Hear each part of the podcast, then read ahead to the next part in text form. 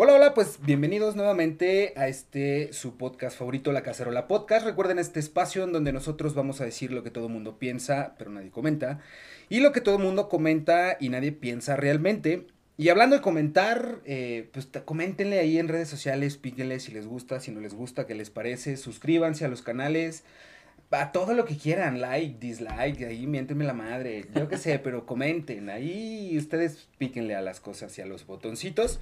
Y bueno, el día de hoy eh, estamos repitiendo invitado porque qué, qué invitazo, qué invitazo. Quienes nos están viendo pues ya sabrán quién es. Para quienes nos están nada más escuchando, pues nada, sin más preámbulos. Eumir Casar, ¿cómo estás, hermano? No, pues muy bien, gracias. Aquí, este, con todo el gusto de regresar. Nos quedamos picados con la plática anterior. Nos pusimos bien profundos y demás, pero creo que este tema también que, que traemos en puerta se va a poner sabrosón por, por la experiencia personal, pero sobre todo por todo lo que podemos decir al respecto de eso. Híjole, híjole, ya hasta me está dando, ¿sabe qué? De, de Ah, no es cierto, no, miren, así les comparto, hace unos días estábamos pues ahí picándole en redes sociales, yo compartí una publicación, Eumir me escribe y me dice, oye, está interesante eso que compartiste, ¿cómo ves si vamos hablando? Y pues es lo que vamos a tratar hoy, pues básicamente de los papaces. De, los, papaces. Ya sé que no es día del padre, ya me vale madre, o sea, no pasa nada, siempre se puede hablar Siempre es bueno hablar de algo. Eh, y puntualmente en un tema... Eh, entrecomillado, o sea, entre comillas, de los papás luchones, o sea, este... Exacto. Pues vaya, esta, eh, o este adjetivo como más, un poco mundanamente o, un poquito de calle se conoce los papás luchones, que por ejemplo quiero plantear una cifra al 2020, por ejemplo, en México, que ojo, a ver, ojo, y sí quiero dejar muy en claro esto, no estamos ni comparando, Exactamente. ni estamos diciendo si uno es más, si otro es menos, si, si las, entre comillas, si las mamás luchonas, que si los papás luchones, no, Simplemente lo que estamos eh, haciendo, pues es, uno, tener una platiquita a toda madre, pero dos, también hablarlo, decirlo y visibilizarlo, porque hay muchas cosas que el hecho de que no hablemos de ellas no significa que no existen o que van a desaparecer y mucho menos se van a mejorar. No que se estén haciendo las cosas mal, pero yo soy fiel creyente de que siempre se pueden hacer mejor. Exactamente. Pero bueno, dato así, eh, dato duro, por así decirlo, sobre la mesa. Al día de hoy en México existen alrededor de 900 mil papás solteros, es decir, papá como tal que se hace cargo al frente de sus hijos y que no existe la figura materna por la razón que sea. Exacto. Dato sobre la mesa, Omir, ¿cómo ves ese dato? Pues me parece que es un dato que va revelando más la, la realidad en la que estamos y es en la que cada vez más los papás, este, padres, varones, estamos eh, queriendo participar de una manera más activa en la crianza de nuestros hijos fuera de la parte antigua de antaño, que de alguna manera tenía que ver con ese padre solamente proveedor, ah, ausente regularmente en términos emocionales, también en términos presenciales, que históricamente o generaciones de 50 años atrás pues estaban bastante presentes.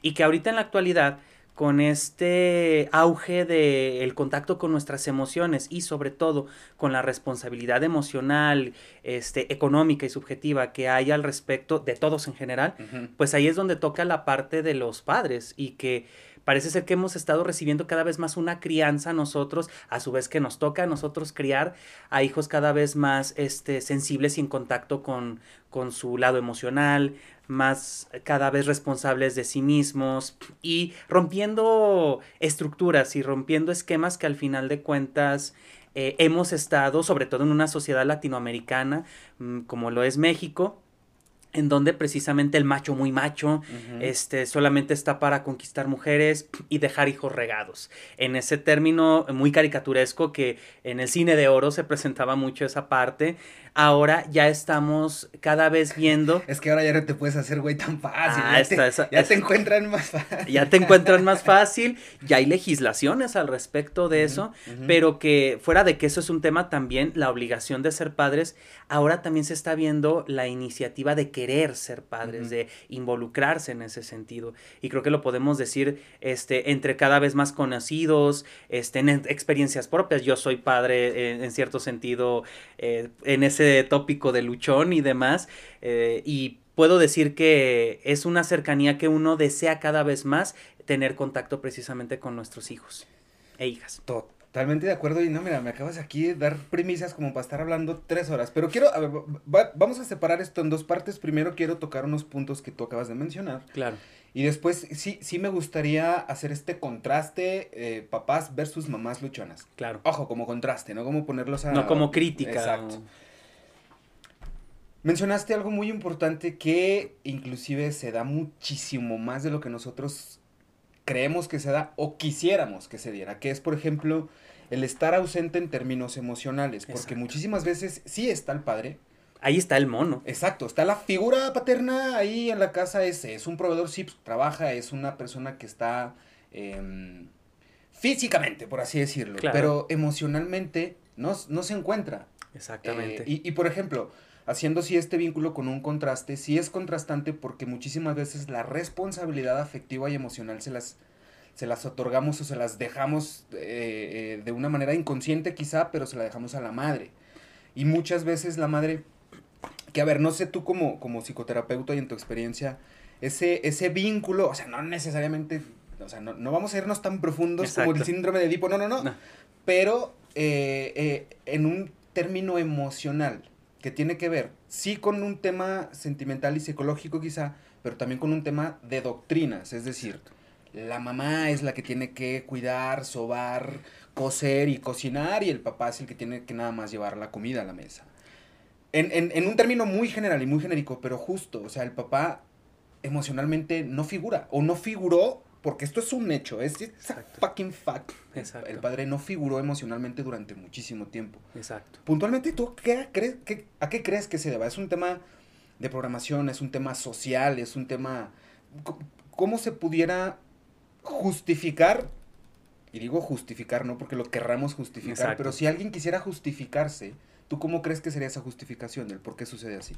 Bueno, me parece que podemos tener una lectura desde el ámbito sociológico y desde el ámbito cultural histórico, en donde precisamente si nos vamos desde los clásicos como Federico Engels, este, con respecto a la familia y todo eso, mostraba y señalaba que eh, la madre, como era la que procreaba, como era la que se embarazaba y todo, era la que eh, de alguna forma se quedaba directamente con los hijos, mientras el hombre, al no tener esta responsabilidad eh, biológica, o sea, de estar embarazado, de estar incapacitado en esos momentos, pues iba precisamente a la recolección de alimentos, a lo que vendría siendo este, la caza y en este caso posteriormente la agricultura.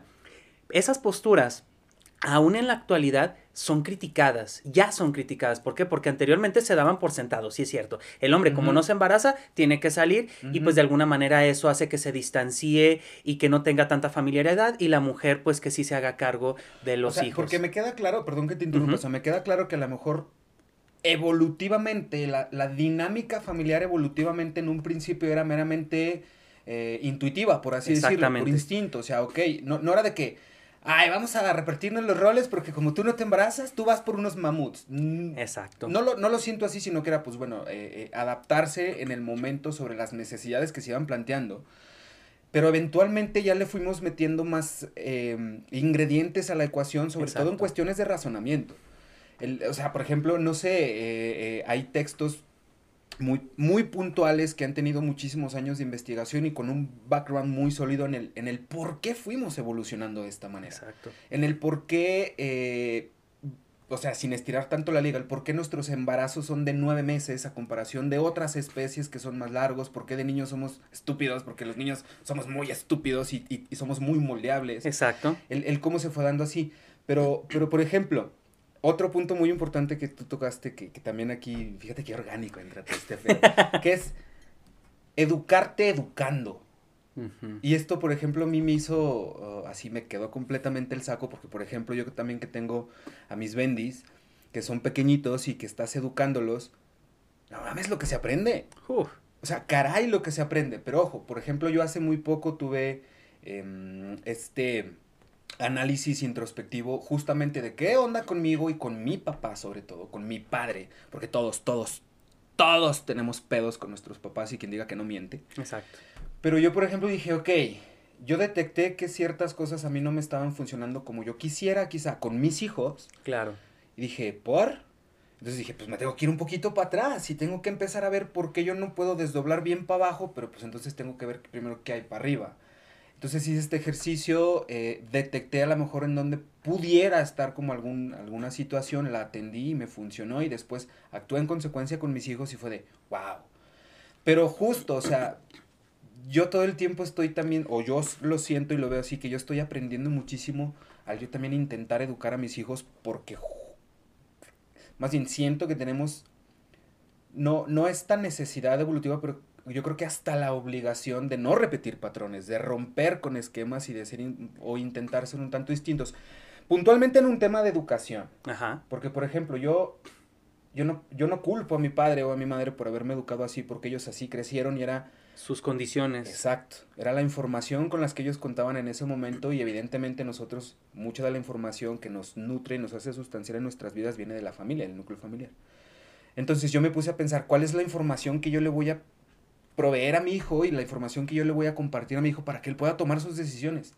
Entonces, en la búsqueda de esta información para yo intentar compartírsela a él de la mejor manera, que es mi, mi, mi criterio, criterio, perdón, a priori, es donde siento que yo crezco también. No nada más es como por buscar un bienestar o una mejora para mi hijo, sino siento que se creó ahí una simbiosis muy interesante porque yo estoy aprendiendo, educando.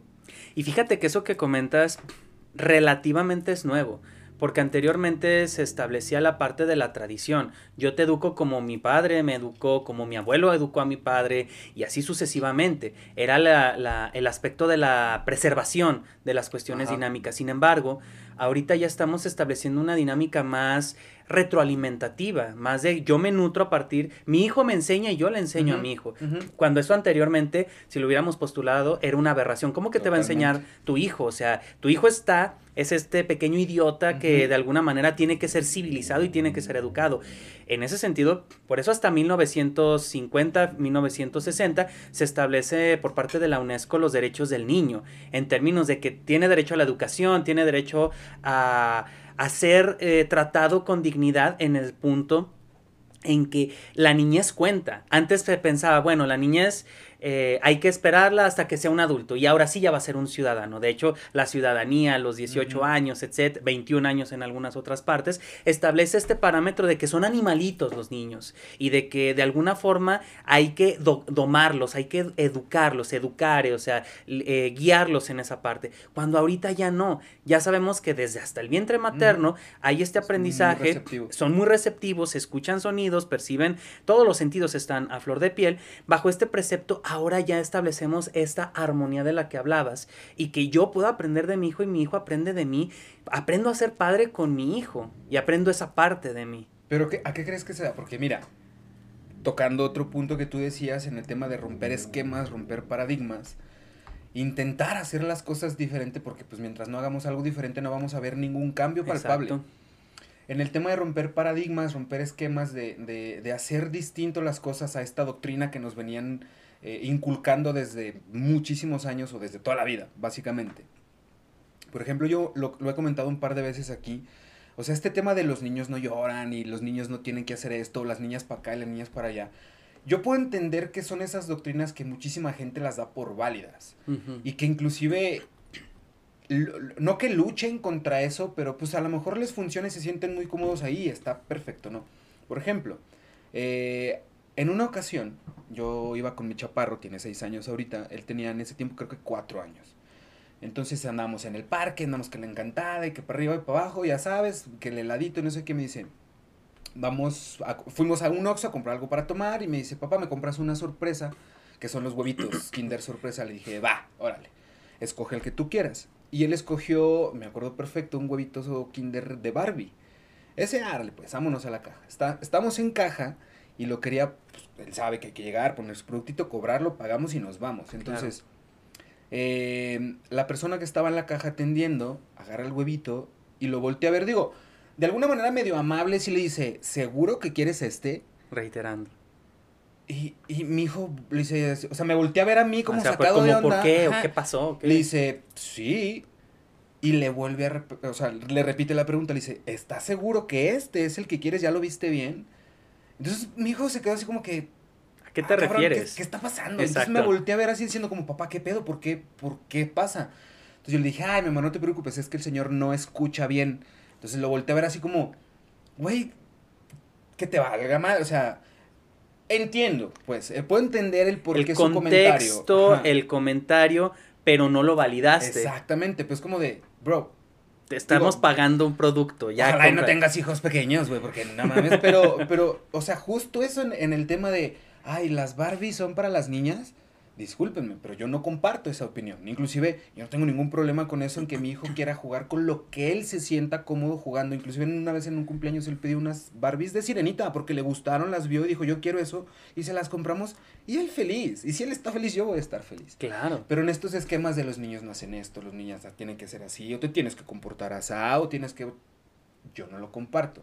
Ahí es donde justo yo pienso y yo creo que es muy loable el romper esquemas, no por romperlos, o sea, no, no, no ser disruptivo en el sentido de, uy, quiero ser bien rebelde, vean. ¿Por qué? Porque No. nada más quiero serlo. Exacto, pero si suma y si es para bien y si, y si es algo que justo está cambiando una programación, yo siento que es muy válido. Y si te funciona, qué bueno. Y si a los demás no les funciona, pues no les tiene que funcionar a los demás, mientras a Exacto. ti te funcione. Pero siento yo que va un poquito más por ahí, en el tema de las doctrinas y en el tema de lo que socialmente tiene que ser aceptable.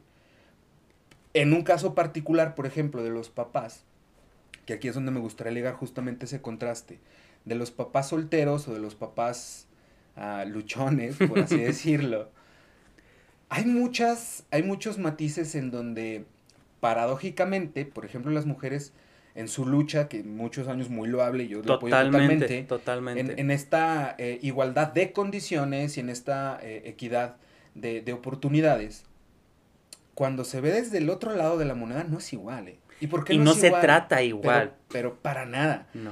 Que ojo, yo no estoy intentando decir que su causa es menos que la nuestra o No, que la no, no, nuestra. no. No, no, no, Aquí no es nada. causas confrontadas. Pero ojo, y esto no me, yo lo he visto con mis propios ojos y hay situaciones en las que está documentado, internet está lleno de eso y de esto no se habla mucho. Pero por ejemplo, si en el transporte público se sube a una mujer con un niño en brazos, mucha gente, incluidos hombres, le pueden ceder el asiento. No significa que, que tengan que hacerlo, porque también ese es otro ahorita vamos a comentarlo, pero pueden cederle el Ah, asiento. claro. chingón.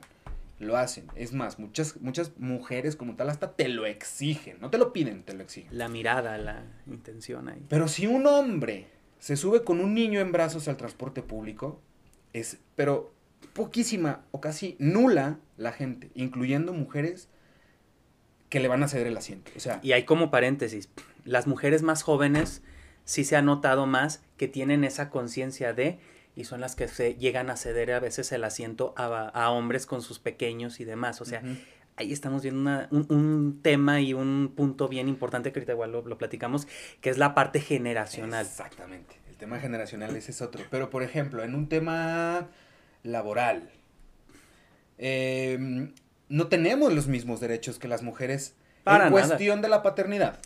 ¿Quiero asistir a la junta de mi hijo? No. Tu tiempo es esto. De hecho, hasta en las entrevistas de trabajo a las mujeres, con las mujeres llegan a ser mucho más incisivas al respecto de que piensan y me- eh, per se que van a estar eh, a cargo totalmente de los hijos y a nosotros los varones no nos hacen eso. Es que es un tema, fíjate qué curioso, porque inclusive es para, bueno, es, es curioso y es peculiar como, por ejemplo, a algunas empresas no les gusta contratar a- a madres Exacto. y otras empresas lo que quieren es que tengan hijos, porque, o sea, es como esta perspectiva en que dicen, bueno, si tiene familia es una responsabilidad que tiene que atender, le va a echar ganas. Exacto. Y otros lo ven como que, ay, güey, si tiene familia va a desatender su trabajo porque va a tener que estar también atendiendo a la familia. Pero ojo, bueno, si es, si es una familia conformada por los dos padres, pues evidentemente se tiene que echar la mano, aún y que no estén juntos. Exactamente. Porque, por ejemplo, yo con mis hijos, que no estoy con su mamá, o sea, no, su mamá y yo no estamos juntos, pero con mis hijos también atiendo las juntas en medida de mis posibilidades, claro, pero también atiendo sus reuniones, también atiendo sus necesidades, también atiendo sus dolores y también atiendo sus sonrisas. Exacto. Pero en ese sentido no hay equidad, o sea, porque yo también he intentado pedir permisos, permiso de paternidad, o digo, yo no puedo tener un permiso de lactancia, por ejemplo, pero si yo tengo que ir a atender algo de mis hijos, es más difícil que a mí se me conceda un permiso que a la mamá. Eh, en, en cuestión de derechos es... O sea, ¿qué, qué onda con eso? Porque está, está, es peculiar, es curioso el fenómeno que se está dando en cuestiones inclusive de igualdad y de equidad, que es la lucha que tienen las mujeres, que insisto, bravo, felicidades, yo lo apoyo totalmente y es muy loable. Pero, por ejemplo, paréntesis, no tiene nada que ver con ser padre o no, pero por ejemplo, una muy buena amiga mía que, que, que también se dedica a crear espacios y foros de comunicación, conferencias, etcétera, estaba, está gestando un, un, una dinámica de conferencias, un, ay, se me fue el nombre, pero en fin, que es para las mujeres, por, por, por y para las mujeres en este tema de, de, empoderamiento de las mujeres, de las madres, que chingón, bravo. Y yo le decía, ¿quiénes son tus panelistas? Me decía, puras mujeres. Dije, ok, ¿por? Me dice, pues es que es un foro para mujeres. Yo le dije, si te fijas, a mí, ella es un punto muy, de vista muy personal, le dije, pero si te fijas que estás cayendo justamente, o sea, en este dicho de que el monstruo lucha, cuídate de no convertirte Exacto. en uno de ellos. Le dije, fíjate qué curioso porque ustedes están cayendo justamente en esta ambigüedad de lo que están luchando. ¿Por qué? Porque ustedes quieren ser integradas en los foros o en los espacios, o sea, eh, se visibiliza cuando, no sé, en una mesa de análisis político son puros hombres y dicen, ¿por qué no hay mujeres ahí? En, inclusive en espacios hasta deportivos, los comentaristas deportivos dicen, ¿por qué no hay mujeres comentando deportes? Hasta de las mismas mujeres. Muy válido, sí es cierto pero de repente ves una, una convención de puras mujeres, puras mujeres panelistas. Yo sí me pregunté, ¿por qué no hay hombres ahí? Claro. Porque, ojo, el hecho de que sea la finalidad, el empoderamiento de la mujer, de las mamás solteras, de las emprendedoras, bravo, pero eso no es excluyente, o sea, no excluye a los hombres, porque los hombres contextualmente formamos parte de la misma sociedad. Y un hombre también tiene un conocimiento o, o, una información igual de válida para compartir y que le va a servir y le va a sumar a una mujer. Pero si tenemos este sesgo, tenemos este, nah, porque viene de un hombre, ¿cómo le voy a hacer caso? Es como, es que estás cayendo entonces en lo que en tú una estás misandria, en, en, en, solamente odiar al hombre por ser hombre y tener un pene y demás. Exacto. Que ya en, en, un feminismo muy radical, o sea, el simple hecho de tener pene ya es, es el hecho de que te odien. Cool, está bien, ustedes sabrán, ese es pedo de ustedes. Pero en, en este tema siento yo que justo eso, o sea, este ejemplo que yo estoy poniendo y que fue algo que yo lo conversé con ella y que inclusive me dijo, tienes razón, no lo había visto de esa manera, gracias por hacérmelo ver. Dije, no, pues de nada. Pero, pero como este ejemplo se puede trasladar a muchísimas otras cosas en el tema de los padres, sobre todo, el ser padre como tal. No, y fíjate, eso muestra mucho los prejuicios que de, llegamos a tener, juicio previo, obviamente, en ese sentido, en que se nos asocia inmediatamente que por ser varones, tenemos un sesgo, una cierta estupidez para, para ser papás. De hecho, siempre hasta culturalmente se establece esta cuestión no le dejes el hijo, tus hijos a, a tu esposo, o sea, se le van a caer, este, van a descuidar, este, van a hacer desmadre en todo ese rollo. Y fuera de lo chusco y de eso, es muy preocupante que piensen que nosotros, por ser hombres, inmediatamente no tenemos la capacidad, el cariño y las posibilidades de hacernos cargo de nuestros hijos. Yo recuerdo mucho precisamente en anécdotas así, yo también este, soy separado y demás bueno, divorciado, este, en ese punto eh, mi hijo y yo nos íbamos a, al cine uh -huh. eh, los fines de semana y se me hacía bien curioso porque sabías que era era sábado de padres uh -huh. solteros, porque uh -huh. veías la sala con los niños y con sus papás. Oye, sí, ¿eh? Sí, es cierto. Este, yo me recuerdo mucho eso y me daba mucho. Es más, hasta llegábamos, porque somos cinéfilos, uh -huh. este, todavía cuando podíamos ir bien al cine.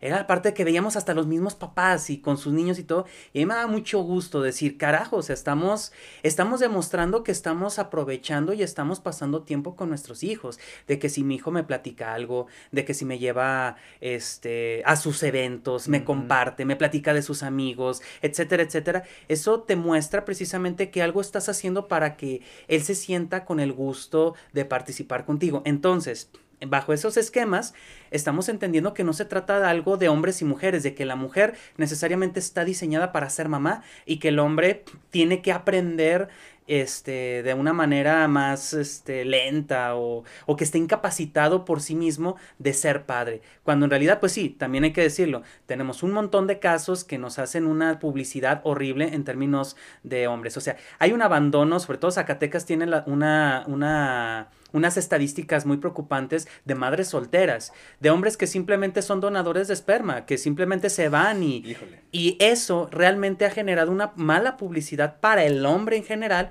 pero aquí el punto es decir, oigan, no todos somos así, habemos quienes queremos involucrarnos. Híjole, acabas de tocar una fibra que, que, que está muy sensible. Sí, sí, sí, sí. Porque sí es muy delicado, pero siento yo que también está muy mal entendido. O sea, ese Yo creo que, eh, y fíjate, por ejemplo, tú, tú, y una frase que me acuerdo mucho de la, del podcast pasado que grabamos, donde hablamos del duelo, que tú decías, es que el duelo ha tenido un muy mal publicista. Totalmente. Eh, siento yo que también pasa lo mismo en este lado porque, mm, por ejemplo, si sucede algo malo dentro de una familia, que no sé si es un tema eh, cultural, si es un tema de género, no lo sé, pero por ejemplo, si sucede algo malo a la familia, siempre se procura o, siento yo que hasta por, así por inercia, no tanto por instinto, pero en automático se intenta proteger más a la mujer que al hombre. Y legalmente es eso legalmente se establece esa parte, en donde antes, afortunadamente ahorita ya no, ahorita lo explico, antes inmediatamente hay una separación, se van directamente uh -huh. con la mamá. Uh -huh. Ahorita en términos legales ya hay esa parte de hacer una evaluación en términos psicológicos. Porque procuran el, el, bienestar del menor, ¿no? De, es, de, de, lo que quieran los padres por sus soberanos huevos. Justamente. Y ya en este sentido, ya en, automáticamente no es a la madre. Ya hay un sondeo de hasta qué quieren los hijos. Porque Exacto. antes, aunque fueran pequeños, aunque fueran grandes, no se les preguntaba. Y no se les tomaba en cuenta. ¿sabes? Exacto. Y bajo estos estándares estamos visualizando que no se trata de una cuestión de mujer u hombre, sino que se trata de las posibilidades, de las herramientas de la uh -huh. disponibilidad que ambos tengan. Si ambos quieren hacer equipo, genial. Sí, si uno está incapacitado, el otro también puede hacerse cargo. Si ninguno está capacitado, ya vemos otros familiares, pero ahora se vela por el niño. Cuando hay un niño. Cuando hay un o sea, niño. cuando ya hay infantes de por medio y cuando se está en esta disputa y en este pleito de, de, de la custo guardia custodia de los niños, etcétera, sí es justo, o sea, antes era como que en automático se van con la mamá y, y, luego vemos. Exactamente. Eh, ahora no, pero esto es, o sea, sí cuando los hay, pero, por ejemplo, tú, tú, tú, tú introdujiste el término donadores de esperma a la ecuación. sí. Y justo en este término de donadores de esperma se da un caso muy curioso, que es más como, como de una coyuntura social, porque cuando se dan embarazos no planeados, Deja tú de que sean no deseados. Cuando son no, no planeados, planeados, sucede mucho que mmm, se, vaya, se, se, se, analiza si continuar con el embarazo o no. Claro. Quiero creer que, que, que has, este... No, bueno, más bien, no sé, estoy hablando de los pendejos, pero a lo mejor contigo en el consultorio eh, has visto algunas situaciones así, no lo sé, estoy claro, hablando al aire. Pero, pero yo creo que sí, porque si yo lo he visto a lo mejor con personas que conozco allá afuera, pues a lo mejor tú también, no lo sé. Pero bueno, mi punto es que eh, cuando, cuando no se quiere tener a ese bebé o cuando no se quiere continuar con un embarazo no planeado, que evidentemente se, se transforma en un embarazo no deseado por alguna de las dos partes. Claro. Es muy común que, que, bueno, se dialogue y la decisión, evidentemente la decisión más eh, fuerte, porque sí, sí puede ser preponderante, pero la decisión más, eh, de más peso, por así decirlo, pues es de la mujer. Su cuerpo, se... Exacto. Muy válido, eso, Totalmente. o sea, todo eso lo entiendo perfecto y, y, y evidentemente sí lo valido y, y estoy de acuerdo porque sí, o sea, sí. Pero ¿Qué sucede cuando la, la, mujer no quiere continuar con el embarazo, pero el hombre sí? Exactamente. O sea, que el papá sí se quiere hacer cargo, sí quiere ejercer su paternidad en todas las matices y vertientes, pero la mujer no. Y ese es un, wow, o sea, es un tema muy interesante de análisis porque en México no, pero en otros países ya se está legislando al respecto. Exacto. Es decir, yo como padre de ese bebé, yo sí quiero darles la oportunidad, yo sí quiero ser papá, yo sí quiero darme, rifármela, yo solo, eh, no hay pedo. O sea, Evidentemente la del embarazo es ella, eres tú, mi pareja, mi expareja, el, el acostón del antro, lo que sea. Pues sí, la que va a gestar ese bebé y la que, la que lo va a desarrollar en tu... Pues eres tú. Claro. Pero también es mío. ¿Qué onda con eso? O sea, ¿qué opinión te merece justo ese caso particular? Porque luego eso detona otras cosas. Sí, no, no, o sea, o sea, eso puede aderezarse y puede tener diferentes giros a partir de la coyuntura muy uh -huh. personal y muy particular uh -huh. de cada caso pero definitivamente creo que es un tema que es muy delicado, es muy engorroso hasta cierto punto, pero que es necesario hablar, que es necesario uh, problematizar y saber que existen, que aunque son pocos los casos, pocos, porque en realidad pues lo que se ve es lo, lo contrario, o sea que la mujer eh, sea la que quiera mantener este, el embarazo, el, el, hombre no, o que también no lo quiera mantener, eso definitivamente, pero se dan. Y como lo decías, no que es el que no se hable no quiere decir que no esté sucediendo.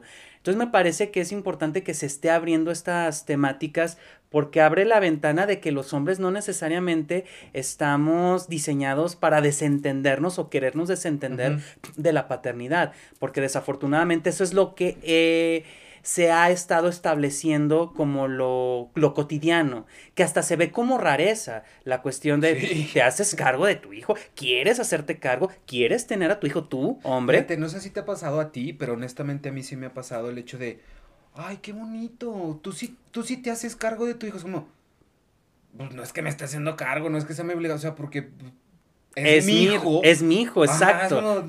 o que me han dicho, ay, sí te prestaron al niño no es, la bici, ¿sabes? Que préstame tu bici. Pues a mi, a mi hijo a mí no me lo prestan. Eh, es mi hijo. Exacto. Es como ese tipo de comentarios justamente a ver, que no los culpo, o sea, por dentro sí me dan ganas de escupirles en la cara, por lo que a veces hay gente que sí realmente tiene la pinche cabeza metida en un... Ustedes saben. Pero pero eso, o sea, me, me, a veces me causa así un, un, pequeño conflicto el decir, a estas pinches alturas es real que, que, están haciendo ese tipo de comentarios. Y deja tú que me los haga mi tía Leonor de cuarenta y tantos años soltera. No, me los hace un güey que tiene 28, 30, que son hasta más jóvenes que yo y dices, ah, caray. Cuando también, justo lo que hablábamos hace rato en un tema generacional, hoy vemos también que ya hay ciertas cosas que están mudando, que están cambiando y que, que yo celebro y aplaudo porque qué chingón que esté sucediendo de esa Exacto. manera. Pero perdón, te interrumpí, estábamos hablando justo de los, de los... Es que, bueno, ahora sí retomando un poquito el tema, no, no recuerdo justo cuál es como el término que tiene, pero es, lleva la palabra aborto en medio, pero es un aborto que ejercen los hombres, pues. Cuando no se quieren hacer cargo, eh, porque también se da, o sea, sucede mucho, es más, sucede, es, es, más común que suceda la inversa de que en un embarazo no planeado sea la mujer quien sí quiere continuar con el embarazo, pero el hombre no. Y es que, ojo, es, este es justo como esas paradojas que yo luego encuentro porque, ok, la mujer sí quiere continuar con el embarazo, pero el hombre no, y explícitamente el hombre manifestó su no intención de participar. Claro. Entonces, si por ejemplo, cuando una mujer no quiere continuar con el embarazo, quiere interrumpir ese embarazo, todo el mundo la va a respetar, cool, arre, no hay pedo. Y, y vamos a navegar con esta banderita doble moral de, ok, a la mujer le decimos que sí, que bueno, es tu decisión y tu cuerpo, tu cuerpo, tu cuerpa, no sé. Pero si un hombre no quiere participar, así como la mujer en determinado momento no quiso hacerse cargo y no quiso participar y todo el mundo respetó su decisión, cuando un hombre no quiere participar, no puede no participar.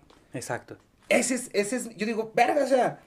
Estamos en una paradoja medio curiosa en ese sentido. Porque entonces, si a la mujer que no quiere participar, nadie le dice nada y nadie la obliga a así participar, porque cuando el hombre no quiere participar, al hombre sí se le obliga a participar en una decisión él no estuvo de acuerdo en, que se tomara. Nuevamente, ojo, no estoy ni justificando a nadie. No, no, no, no. Ni diciendo que yo lo haría o que mi amigo lo hace o que tú lo haces o que...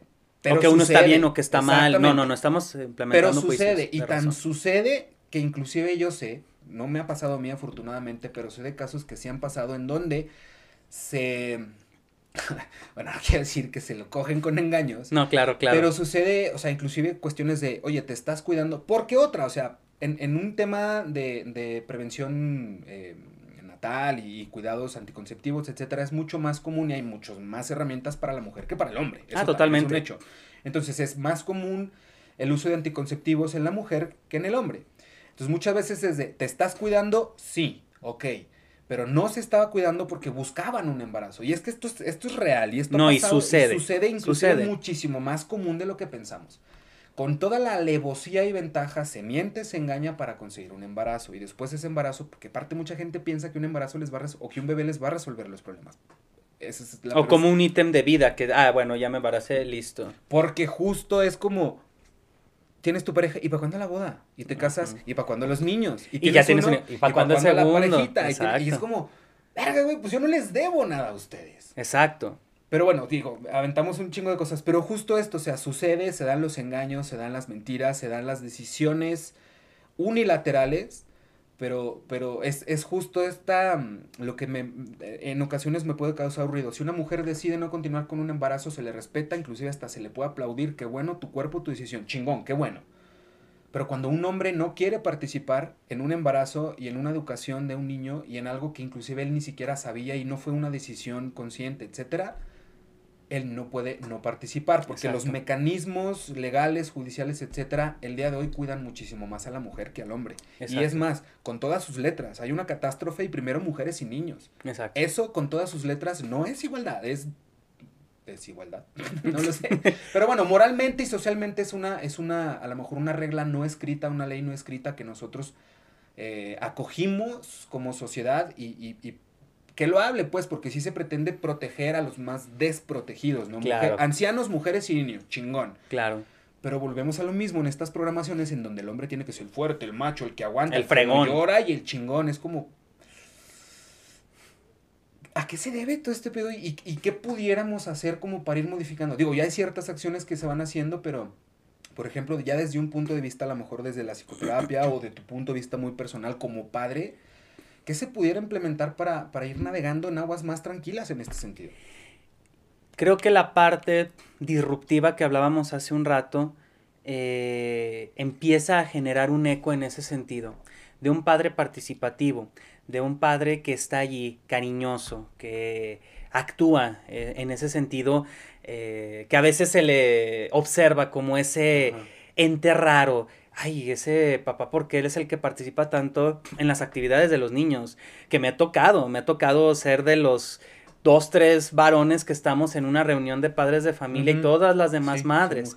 o sea, es muy cultural ese sentido de que la madre se haga cargo, de que sea esto, y que al final de cuentas somos una rareza, somos una peculiaridad en ese sentido. Entonces, creo que nos hace falta considerar que eso no está escrito en nuestra naturaleza, sino que tiene que ver con nuestros comportamientos y tiene que ver con nuestra responsabilidad, no de ser esa rareza de padre, sino ser un adulto funcional. Es lo que dicen, o sea, no es que em, yo sea grandilocuente o lo que sea. No, no, no, simplemente soy un adulto funcional que me hago cargo de mis emociones, me hago cargo de mí mismo, de mi paternidad, de lo que sea mi responsabilidad. Y precisamente trato de, no joderle la vida a, a nadie, no jodérmela a mí. Y bajo ese esquema es que nosotros vamos pensando en ese sentido. Por eso, de hecho, yo pienso mucho en estas eh, nuevas generaciones que llegan a decir, yo no quiero tener hijos. Eso yo lo respeto mucho más y decir, ¿sabes qué? Te lo respeto y te lo aplaudo. ¿Por qué? Porque no vas a traer al mundo a un hijo que va a estar desatendido, que saben la responsabilidad que implica tener un hijo y que no quieren aventársela nomás con esa parte de, eh, sí, ¿por qué no? Es un ítem más en mi vida el hecho de que estoy pensando no querer hijos no significa un egoísmo, sino significa que estoy teniendo la conciencia, el nivel de conciencia de la enorme responsabilidad que es guiar la vida de una persona. Y creo que en ese sentido los padres, ahorita que estamos hablando de nosotros, los papás luchanos, sabemos lo que nosotros nos podemos perder con nuestros hijos. Nuestros hijos pueden crecer sin nosotros, la verdad. Bajo ese esquema, obviamente las estructuras va a ser complicado, es todo un rollote, pero al final de cuentas es aquí el punto muy personal que yo pienso. Si yo no estuviera con mi hijo, yo me estaría perdiendo la vida de mi hijo. Mi hijo simplemente no me conoce, yo no formo parte de ella, se imaginará una cosa, pero yo soy el que me estoy perdiendo eso. El nivel de conciencia de los varones, de los hombres que nos estarán escuchando y viendo, estará haciendo, si son padres, es, yo me quiero perder a mi hijo o a mi hija en su desarrollo vital, porque eso después genera un peso porque el tiempo pasa. Nuestros hijos, eso es otra cosa que es importante considerarla, son prestados. O sea, 18 y 19 ya no nos van a, pelar, ya, ya van a hacer su vida y es bueno, porque eso precisamente genera el punto de que están estableciendo su proyecto de vida y de que uno nada más los encamina. La pregunta es, ¿tú quién quieres ser en la vida de tu hijo? Es extraño esa persona este, ajena, esa persona eh, que nada más es un título, es un nombre, es un mono, es un ente ahí vagante, o esa persona que se involucra, que quiere hablarte por teléfono, oye, pa, esto, oye, ma, bueno, oye, pa, quiero platicarte esto, quiero compartirte esto, otro. Eso se gana, eso se gana pulso a pulso, eso se gana día con día. Fíjate, y, y qué curioso, y ahorita me acordé puntualmente de eso, qué bueno que lo mencionas. De hecho, saludos al panadero con el pan que está aquí afuera. No sé si se alcanza a escuchar el audio, pero por aquí anda el panadero. Ya se antojó el pan. Oye, panadero con el pan, patrocina. Patrocínanos acá. Es la segunda vez que sales en este podcast. Es putazo de audiencia. Pero mira, tocaste un punto muy importante. el hecho de que tú digas, que tu hijo te marque y te diga, oye, pa, está sucediendo esto. Hace poco yo estaba viendo una entrevista con el Babo, fíjate, el Babo eh, de Cartel de, Santa. Eh, lo entrevistaron, es muy raro que el Babo, por ejemplo, de entrevistas. Digo, en fin. En esa entrevista él eh, hablaba de sus hijos. Y decía algo que a mí me hizo todo el sentido del mundo porque él decía, yo prefiero educar a mis hijos de la manera que me tengan uno confianza para que el día que tengan un pedo me marquen a mí y no a sus amigos. Porque si tienen un pedo y le marcan a sus amigos, sus amigos no se los van a resolver. Exacto. Muy probable lo puedan hacer más grande y nomás la van a cagar. Y muchas veces te marcan, o sea, le marcan a los papás cuando ya es algo que ya no saben ni qué chingados hacer. Ya metieron a todos, ya le a sus compas, hasta inclusive hasta mejor el papá del compa o el tío del amigo dice, muchas veces no te hablan a ti. Dice yo, a mí me gusta educar a mis hijos para que cuando tengan un problema, la primera persona en que piensen marcarles sea yo. Dice, yo no voy a llegar a ponerles un cague, decir, los voy a ayudar y vamos a resolver el pedo en el que se metieron y vámonos. Porque para eso estoy, porque soy su papá. Exacto. Claro, si no me quieren hablar a mí, adelante. Pero que tengan la posibilidad o la oportunidad de decidir, déjale hablar a mi papá. La confianza. Eso es lo que a mí también me encantaría que el día de mañana mis hijos hicieran. Creo que, y quiero creer que es lo que tú estás intentando hacer también con tu hijo o lo tienes, el hecho de decir, yo también me siento tranquilo en el sentido de que yo sé que va a ser un desmadre y se van a meter en pedos, si no es que diario, pero si llegan a tener un problema, que me tenga la confianza. Para, no porque no tenga la capacidad de resolverlo. No, claro. Sino porque tuvo la confianza, inclusive hasta para compartirme Y que a ver, me metí en un pedo, pero ya lo solucioné. ¿Cómo ves, papá? Sucede esto. Ah, la chingada. Honestamente, yo, por ejemplo, no lo tuve con mi padre como tal, porque justo pasaba esta ausencia emocional, pero sí intento tenerlo con mi hijo sí intento eh, al menos que él pueda decidir y que tenga la herramienta y la oportunidad de marcarme o de compartírmelo. Yo, por ejemplo, no lo tuve, pero porque no, o sea, pues no era, no era ni opción. No, claro. yo sabía que no podía hacer eso. Yo sabía que es más que si lo hacía, pues no iba a suceder nada. Exactamente. Entonces es justo este tipo, este tipo de cosas, al menos que yo intento hacer diferente y que paradójicamente siempre han estado ahí la posibilidad de hacerlos, pero no lo hacemos. No, totalmente, totalmente. De hecho, te comparto, hace unos días mi hijo se fue unos 15 años y, y demás, y yo le decía, bueno, este, yo paso por ti y, no hay bronca, obviamente, ya que se salen de, de, fiesta. Me habla y me dice, ¿sabes qué? Eh, mi amigo, el hermano de la cumpleañera, pues me invitó a su casa a dormir y todo. Le digo, ah, ok este, nada más avísame ya cuando llegues, ¿no? Igual yo ya voy a estar dormido, pero, nada más avísame, un mensajito y demás. Me levanto, este, dejo el, celular ahí, suena, dos de la mañana, tres, me manda un audio y mira, papá, ya estoy acá y todo.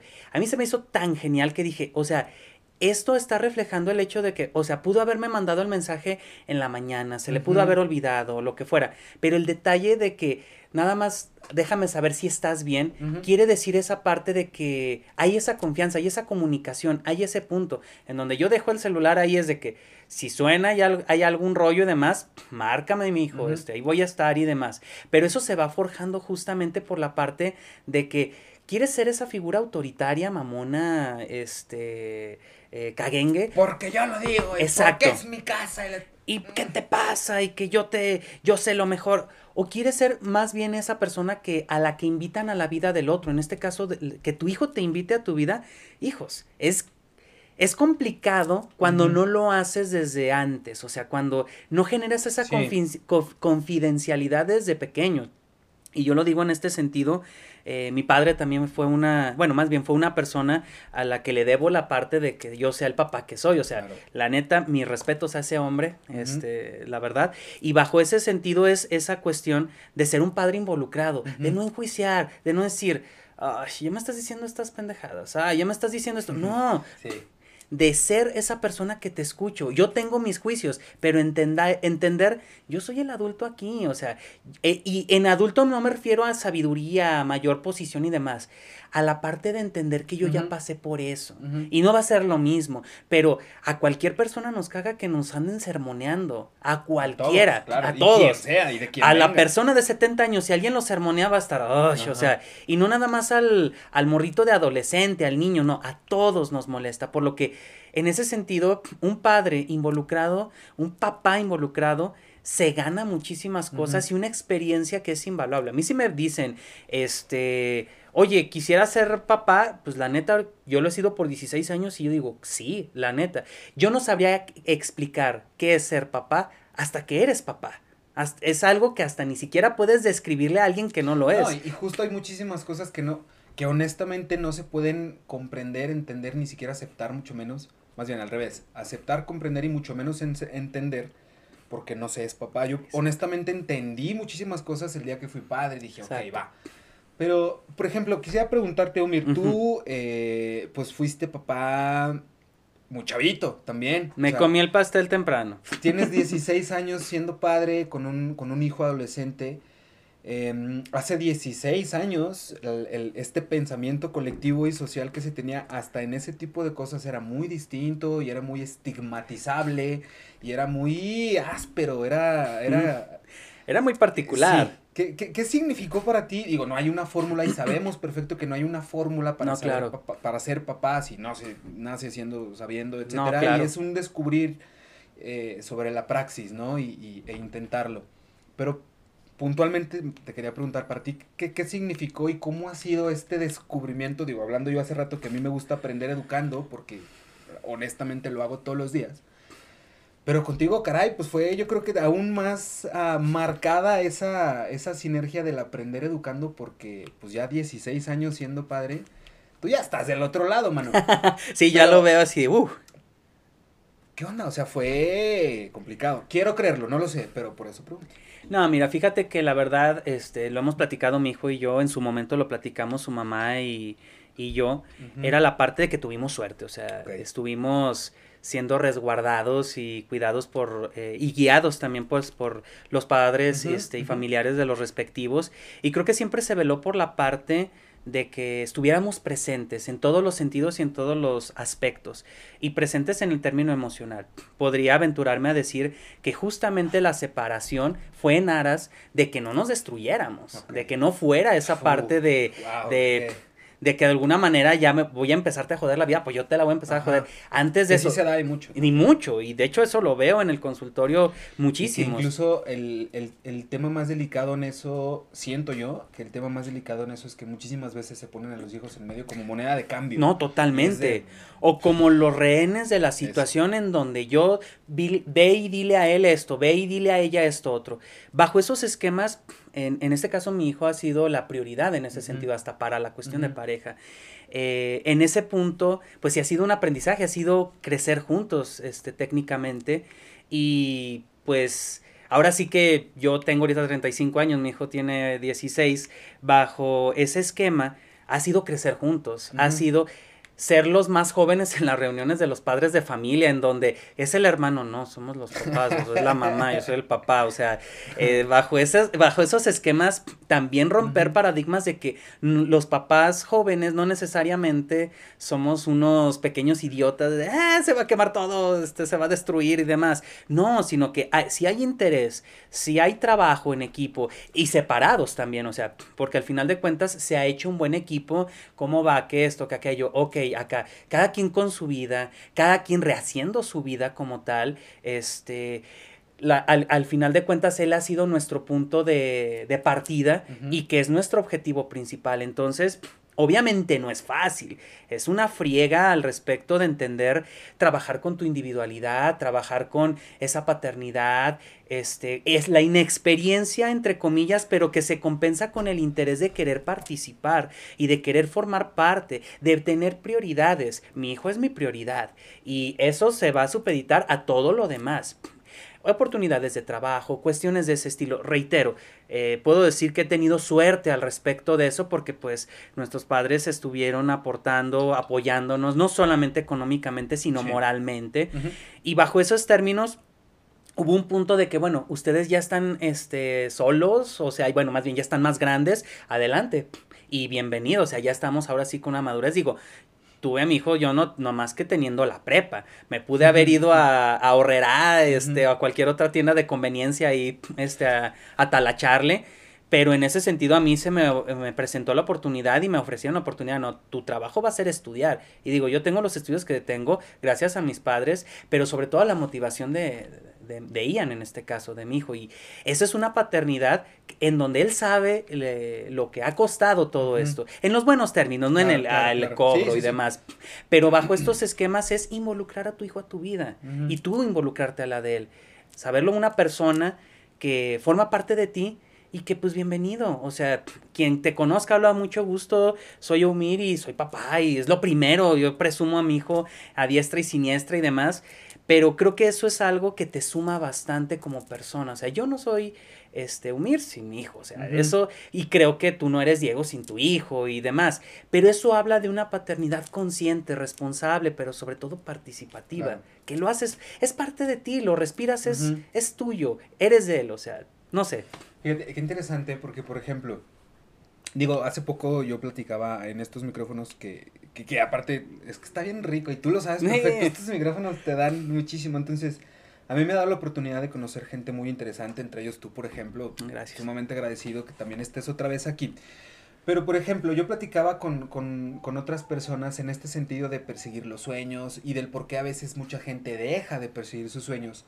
Y un común denominador entre muchas situaciones serán los hijos, por ejemplo, porque tienes hijos y pues las responsabilidades, las obligaciones, pero sobre todo las prioridades cambian. Claro.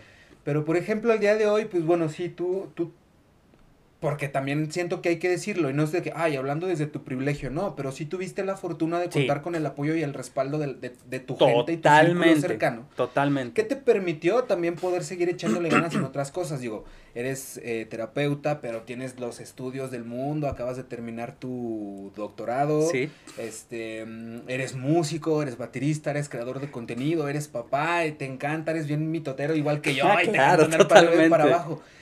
Y es difícil, o sea, ese pedo es difícil porque es encontrar un balance entre todas las cosas que uno puede traer. ¿Qué hable? ¿Qué les dije? Ahí está, el, panadero Ahí con el pan. otra vez. Yo creo que ahora sí se escucha sin pedos, pero bueno. Eh, el punto es justo ese. Hay que encontrar un balance y un equilibrio entre todas las cosas que nosotros hacemos sin tener que descuidar sobre todo nuestros sueños y las cosas que nosotros queremos lograr. Sí, tenemos obligaciones, claro. Sí, tenemos cosas que hacer, pues por supuesto. Pero por ejemplo yo siempre he dicho, mientras no mientras no metamos todo en dentro de las cosas que tenemos que hacer, no lo vamos a poder balancear porque, por ejemplo, pensamos que hacer un podcast es cuando haga ya todas mis cosas y si me queda tiempo lo hago. Al menos esa es mi forma de ver las cosas. Pues no, porque el podcast también entra dentro de las cosas que tengo que hacer. Entonces, una vez ya contempladas esa serie de cosas que tengo que hacer, veo cómo las reparto. Pero dentro de 16 años que han pasado, quiero creer que muchas cosas no has vaya, no hace, no, no que no sepas ni cómo le hiciste, pero se vio complicada la cosa en determinado momento. Te voy a platicar lo que pasó cuando yo recién estaba cargando a, Ian, este, recién nacido y demás, porque pues ya, este, recién nacido y todo, fue así de, madres, si se me olvida darle de comer y si no sé cómo cambiarlo y que si esto, o sea, un morro de 19 años con otro morrito recién nacido, me acuerdo que no sé de dónde vino esa parte y dije, vámonos día por día. Día por día, situación por situación. Vamos dándole solución a cada situación. Y así fue desde el primer pañal, así fue desde preparar la comida, así fue desde cambiarlo, de este, que empezar a gatear, que todo eso. Y ese ha sido como un mantra para mí. Cuando la cosa se vuelve así muy, muy, muy cañona, vete día por día.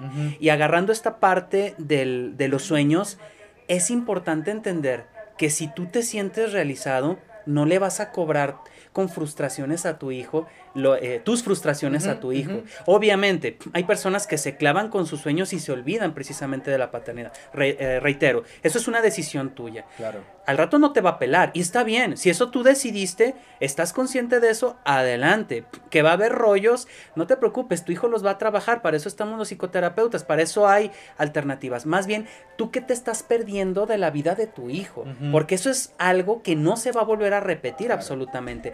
Tu hijo ya no va a tener un año, dos años, tres años, nunca más. Eh, no va a ser volver a ser adolescente. Sí, se lo está perdiendo eres tú, ¿no? Exacto. Y bajo ese esquema es priorizar. es saber que hay momentos. Yo, por ejemplo, yo entré al doctorado hasta que vi que Ian ya estaba más grande. O sea, yo no hubiera entrado si estuviera recién nacido, si estuviera en sus primeros 3, 4, 5 años. ¿Por qué? Porque te demanda estar allí. Y al final de cuentas, padre soltero, lo que fuera, yo quería estar allí. Y esos son los elementos que vas midiendo, vas postergando, vas agarrando el momento adecuado, etcétera. Y, como lo dices, no hay fórmulas. Eso es lo que a mí me funcionó. Y sí, es importante señalarlo. Yo tuve el privilegio porque me dieron ese privilegio. Desafortunadamente hay mucha gente que no. Pero bajo esos estándares, bajo tu propia realidad, qué es lo que tú estás haciendo con las herramientas que tienes. Y en este caso que hablamos de la paternidad, cómo puedes hacerte cargo de tu paternidad, paternidad, y cómo quieres hacerte cargo de ella. Se vale que no quieras, ok, va, pero de ese sentido, pues trata de joder menos la vida. Y pues estorbar lo menos posible si no quieres pertenecer ahí. Porque hay padres que sí están allí, pero son castrantes, son jodones, son lastiman como tal. Entonces, ahí hay personas que, ¿sabes qué? Tu ausencia, la neta, es preferible. no sumas, entonces, pues mejor así, déjalo. Exacto, mejor quédate por ahí en la periferia. Pero bajo esos esquemas sí es importante entender que uno es perderse o sumarse a esa experiencia. Tu hijo lo va a agradecer, obviamente, pero si no estás, pues también no existes para él. Punto. Fíjate, tocaste un punto muy importante que era el tema de el, saberse bien. Y, ¿Y a qué me refiero con el saberse bien? Porque luego muchas veces pensamos, por ejemplo, honestamente yo, hubo un momento en que dije, ok, vamos a estar juntos por el niño. Eh eventualmente me di cuenta que era un error, que fue, y que fue un error.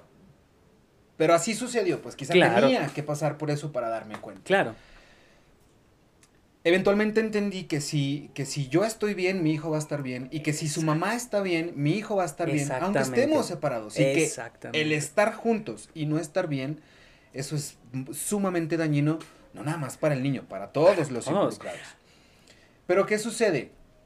volvemos al tema de las doctrinas, de las programaciones, de lo que socialmente o moralmente es aceptado o no, el que dirán, el que van a decir, etcétera. Entonces, son situaciones muy complejas. Yo, por ejemplo, hace poco también, hablando de paternidad, tuve que tomar algunas decisiones muy complicadas para mí.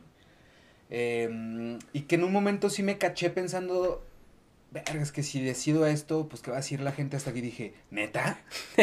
Se sorprende uno, pero es tan natural que de repente. de repente llegó, y, como, pero como que lo identifiqué y me caché pensando eso, dije, a ver, a ver, a ver, a ver. Un momento. Porque yo tomé mis decisiones y al final del día esas decisiones de alguna manera a mí me funcionan. Que es difícil, claro que es difícil y que puede ser complicado vaya, yo con la mamá eh, de, de, mis pequeños lo hemos hablado un par de ocasiones de que sí es complicado, pero pues también tenemos que hacernos responsables de las decisiones que en su momento tomamos. Exacto. Tenemos que hacernos responsables y al final del día está bastante bien. Digo, yo por ejemplo, en este, en, en, en este a valores entendidos, puedo navegar el tiempo que tú quieras, pero a valores entendidos y que, que siempre sepamos bien cómo estamos. Por ejemplo, tengo un muy buen amigo en España, yo viví casi cuatro o cinco años en España y hice muy buenos amigos. Y hace unos días estaba en una videollamada con uno de ellos, que, pues, poniéndonos al día y el chismecito y que fue y que vino. Em, y él me platicaba, me decía, fíjate, en, creo que en septiembre o en octubre, no sé, se iba a ir de viaje a Islandia. Me dice, me voy a ir de, viaje a Islandia con el amor de mi vida y con la persona que va a ser la mamá de mis hijos.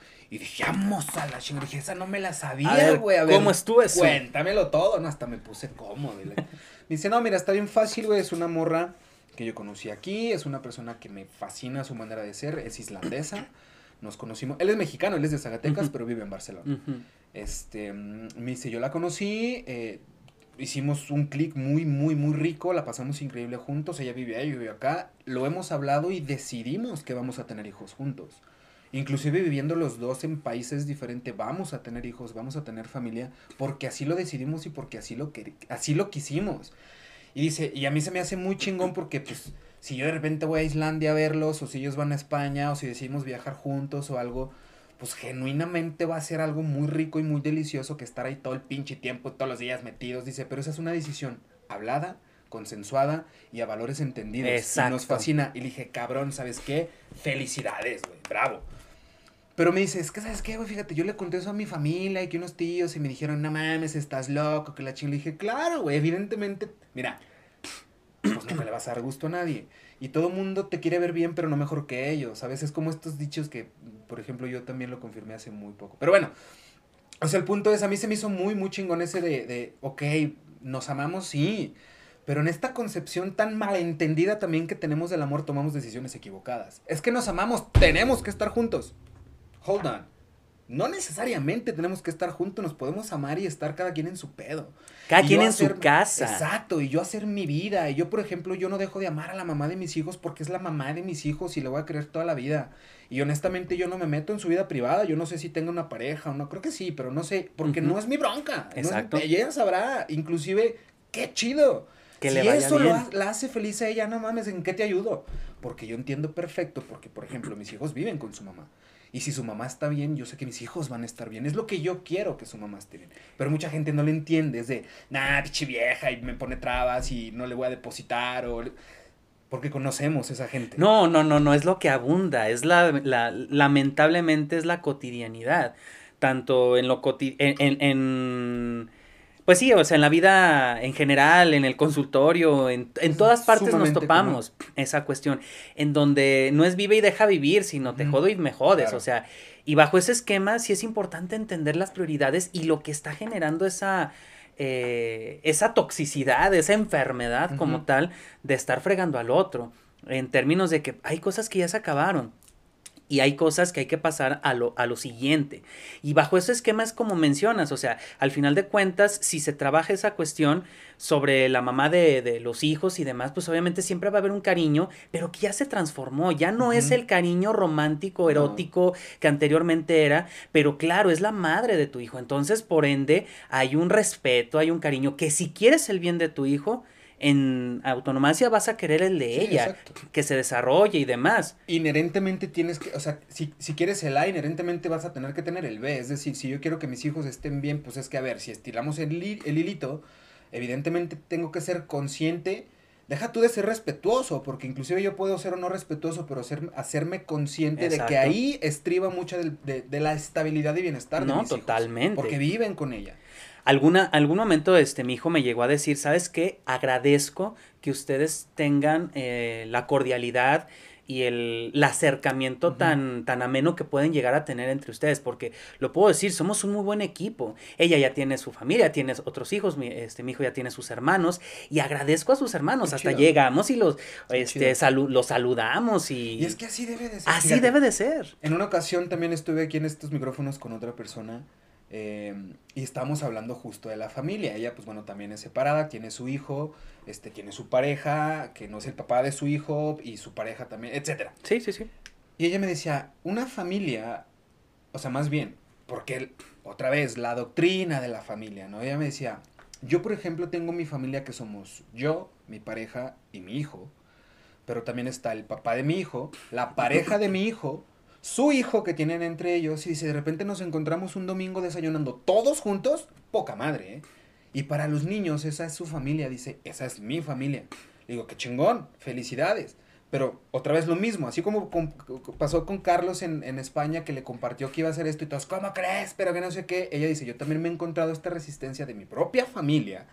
Que dice, pero ¿cómo permites que entren a tu tata, tata, tata? Es como, híjole, pues si siguen teniendo el, chip del siglo XIX, pues sí, van a tener esa opinión. Pero si, si podemos entender y aceptar que también podemos llegar a ser, a lo mejor no felices, pero muchas de las veces también nos montamos en la narrativa de que, oh, es que lo hacemos por los niños. Bullshit. También tenemos que hacerlo por nosotros. No, totalmente. O sea, el, ay, es que yo acepto que entre Mauricio y su mujer para que entren. No, o sea, también hazlo por ti, güey. También siéntete cómoda con el contexto en el que estás desarrollando a tus hijos. Porque si te estás desarrollando en un concepto nada más por tus hijos, perdóname, pero pues qué pendejada. No, no, no, y aparte es muy pobre. Te voy a decir lo que alguna vez mi hijo me, me decía, que pues técnicamente puede decirse, su padrastro le dijo, este, que la verdad lo respeto y lo, y le agradezco mucho el trato que, que, le da a Ian y todo. Y me encantó lo que le dijo, porque es muy cierto, es que eh, tú, Ian, formas parte de una tribu, porque nosotros somos una tribu en realidad.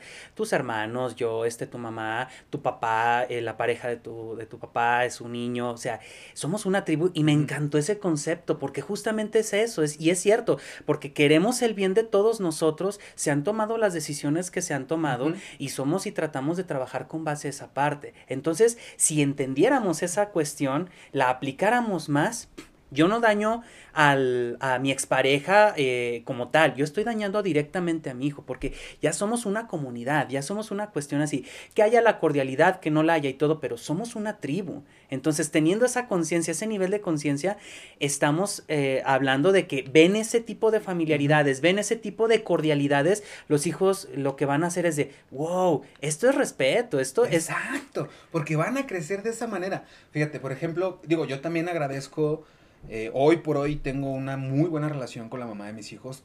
Que a ver, también ha sido construirla. Ah, sí, no, no, no es de gratis. No mames, la que, las de las que hemos pasado, pero al día de hoy siento yo, y, digo, no sé si nos está viendo, si nos está escuchando, si no, no me dejará mentir, que intentamos tener una muy buena relación, sí por los niños, porque pues ella y yo no tendríamos por qué ser los mejores amigos si no quisiéramos. Ah, claro. Si quisiéramos, pues ah, jalo, yo no tengo problema. Pero en ese sentido sí nos ha costado muchísimo. Y me queda clarísimo también que así como esta persona que te digo que dice, mi familia soy yo y esto y esto, aquello, sí se necesita un grado de aceptación y de madurez, quizá, no lo sé, sumamente grande. Y hay que pasar por un chingo de cosas también para agarrar ese, ese nivel de conocimiento.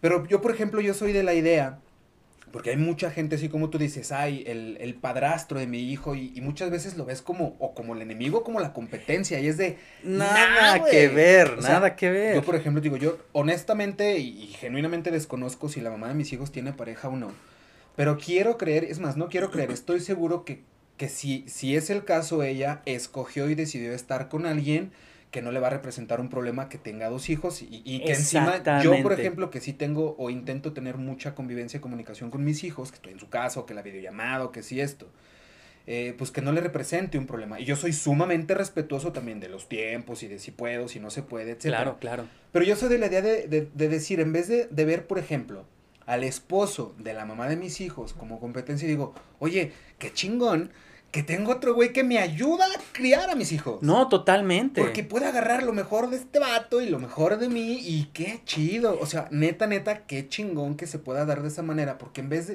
o sea, ¿para qué me pongo así? Oh, pinche vato, chido, no le hagas caso a hambre. No, para nada. Y tan es así que precisamente pues llegamos a vernos, hola, ¿qué tal? Buenas tardes, ¿cómo estás? Bien, bien, ¿y tú? Muy bien. Ah, déjale, hablo a, Ian. Ah, claro, claro. O sea, cordialidad, es respeto, como dices, se ha tenido que trabajar bajo estos aspectos porque no se dan este de manera fortuita, se, trabajan, pero bajo esos esquemas yo le he dicho, porque pues ya, ah, pues es que Daniel me platica esto, que esto otro, le digo, la verdad le agradezco muchísimo que que se, se dé esa amistad entre ellos. Y digo, al contrario, como dices, le suma, le suma muchísimo en esa parte.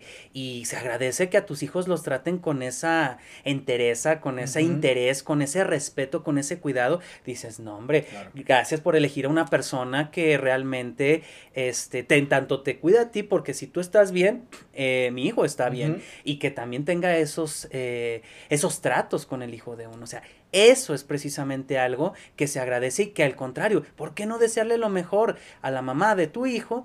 Porque por ende él va a estar bien. Que sí es, o sea, sí es complicado, porque no es no vas a decir, ay, llévense bien, güey, sean una familia. No, no, no. Porque hay que trabajar con estos prejuicios. Exacto. Involucra muchísimo trabajo.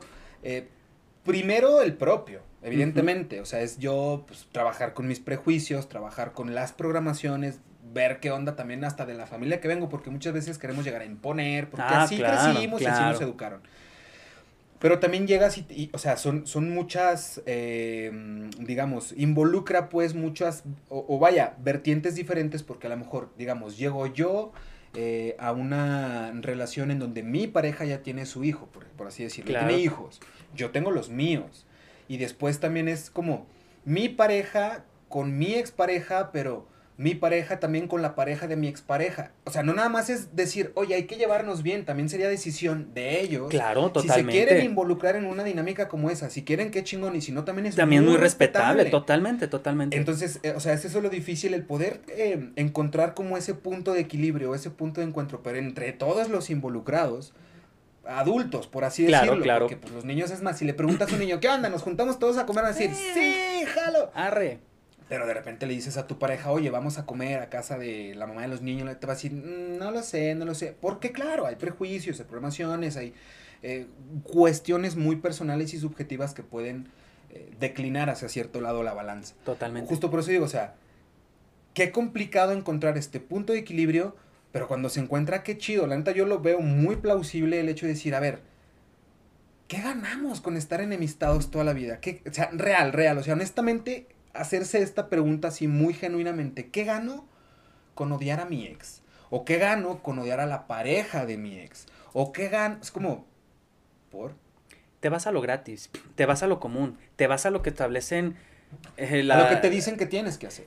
Las telenovelas, esta, la, cultura pop mexicana y cualquier otro tipo de que hacer drama por hacer drama por este tipo de circunstancias que al final de cuentas lo único que develan es de que las cosas cambian y que nosotros nos vamos adaptando y que podemos ser funcionales después de una situación que cambia en ese sentido. O sea, tu expareja al final de cuentas van a compartir siempre eh, un hijo, una hija, hijos, hijas. Y qué mejor que llevar la fiesta en paz, que llevar eh, una cuestión más nutritiva en ese sentido que estar fregando la vida del otro. Es algo que si te encanta el drama, ve a psicoterapia, por favor. O sea, ahórrate mejor esa parte. Todo lo que estás invirtiendo en energía, mejor este, inviértelo en esta parte. ¿Por qué? Porque también hay que decirlo, hay dolores, hay, hay situaciones, hay frustraciones, hay muchas cosas, pero no necesariamente las tienes que estar actuando constantemente. Es mejor, hazte cargo de ellas, ve lo que puede estar en tus manos, solucionalo, trabájalo y ahora sí ve las cosas desde una perspectiva este, como tal, distinta. Quería hacerte una pregunta que, que, que sí ya es más como al, al Eumir experto y psicoterapeuta. Ajá. Porque hace ratito planteábamos cuestiones de egoísmo. Ajá. El, el, si el yo quiero, si no quiero, por qué quiero realmente ser madre o padre. Por ejemplo, cuando se quiere ser digo, es, un caso más particular en las mujeres, porque por ejemplo conozco y sé de mujeres, creo que todo el mundo podemos conocer a alguien que a lo mejor hizo un proceso de fecundación in vitro. Claro. O, sabes, en este caso de quiero, quiero ser madre y no, no ocupo un vato. Claro, claro. Hay procesos y procedimientos ya creo que en todo el mundo donde se puede hacer. Pero me, me hace un poco de ruido, o sea, por ejemplo, el hecho de que una persona quiera ser madre, o sea, que neta anhele ser madre, madre y tal, y se someta a este tipo de procesos para mí, yo creo que esa es una. como una postura un tanto egoísta. de, la mujer per se, porque. Pero así lo veo yo. Entonces, más bien esa es mi pregunta. ¿Tiene que ver con qué? ¿Con el egoísmo? ¿Con el amor propio? ¿Con, un, con una carencia que se quiere eh, solventar ahí con un embarazo? O, sobre qué estribará el tema de que varias mujeres, digo, ellas porque lo pueden hacer, y no digo que hombres, pues hay hombres inclusive que adoptan, claro. porque no se pueden embarazar, pero una mujer que sí se quiere embarazar, que inclusive teniendo la opción de adoptar, no quiere adoptar y quiere embarazarse, ¿sobre qué navegará esa decisión? Creo que habría que dar muchos pasos atrás y desde el punto de vista biológico, no, no de la mujer, sino en términos de la humanidad en general. Nosotros somos seres afectivos, somos seres del apapacho, somos seres que compartimos, ahora sí poniéndonos un poquito más técnicos, con Desmond Morris en su texto de Mono Desnudo, que habla del ser humano como precisamente este ser de impulsos, de instintos, y que no es tan diferente que otros animales. A la naturaleza le vale madre si tú eres exitoso, si tú eres este eh, estás realizando tus, tus sueños y demás y todo. Al final de cuentas lo que busca es hacerse a la vida, procrear y generar precisamente. El coronavirus, que es, en, ahorita que estamos en esta temática también, que es, pues quiere existir y se está pasando de cuerpo en cuerpo al final de cuentas para seguir preservándose la vida. Nos meteríamos en un rollo hasta filosófico de qué es la vida y por qué quiere preservarse. Pues no sabemos. está, está denso el rollo. Pero el detalle es eso.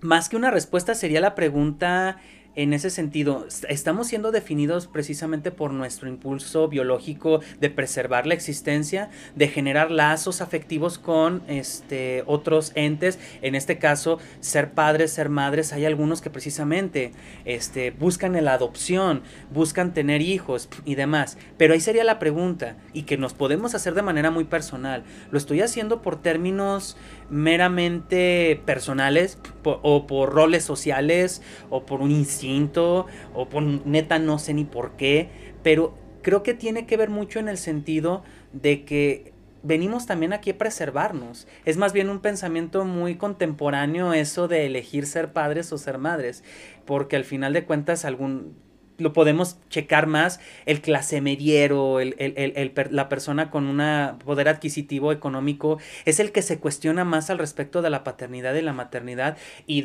y hay, habría que checar estudios al respecto de eso, que tiene que ver el hecho de que sean familias más numerosas en escasos recursos, en términos económicos, y que también, hay que decirlo, hay familias económicamente bien acomodadas que también son muy numerosas, pero adentrarnos en todos esos factores y echarnos un chapuzón en eso es preguntarnos justamente qué es la, lo que incentiva. Si le preguntamos a alguna de las mujeres, ¿por qué quieres ser madre?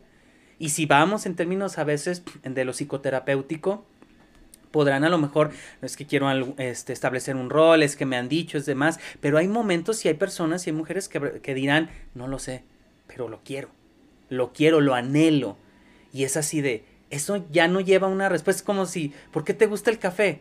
No, mira, pues es que la composición neuroquímica y que... ¿Por qué, porque me gusta? Porque quiero. Llega un punto en donde esa línea es tan delgada que no logras percibir cuál es esa cuestión. Pero precisamente es la parte de que como ya no se necesita al hombre, ya no se necesita en este caso, pues la, el, el, old school acá en este sentido, pues también puedo ser mamá sin tener que pasar una cuestión, tal vez de una relación y demás. Pero ese es ego, la neta, o sea, porque o sea, sí, me queda claro que hoy en día ya no necesitas a un hombre para procrear. Como, o sea, sí lo necesitas, de hecho, porque sigues necesitando algún donador. Exacto. Exacto, exacto. Tú, tú compras al final del día un esperma de algún donador. O sea, sí lo necesitas.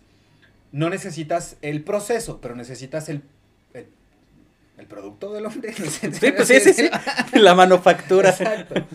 Pero, por ejemplo, eh, creo que todo mundo hemos escuchado, bueno, creo que muchos hemos escuchado esta frase que yo la he escuchado desde eh, con antropólogos, con geólogos, con teólogos, con sociólogos, con terapeutas, etcétera. La frase de lo mejor que puedes hacer por el planeta Tierra es no, tener, hijos. Estamos Al menos hoy por hoy.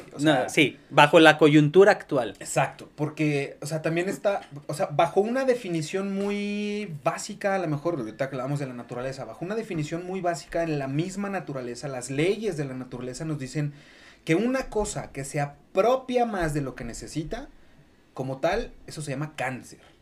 o sea, por definición, algo que se apropia más de lo que realmente necesita, eso es un cáncer.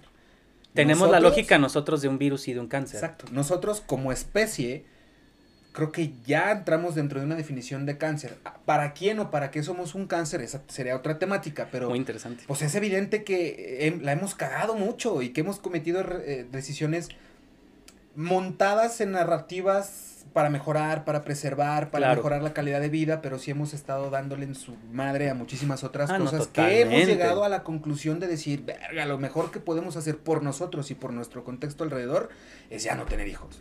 Hay países donde ya te limitan por ley el número de hijos que puedes tener. Entonces, es este contraste tan raro de que muchísima gente te dice, sí, lo mejor que puedes tener, lo mejor que puedes hacer es no tener hijos. Y por otro lado te encuentras los contrastes de, no, para complementarme siento que debo de tener un hijo. Fuck, eh, pues cómprate un perro, no sé, porque si lo que sientes es un vacío y lo quieres llenar con un hijo, esa decisión, creo yo, está equivocada.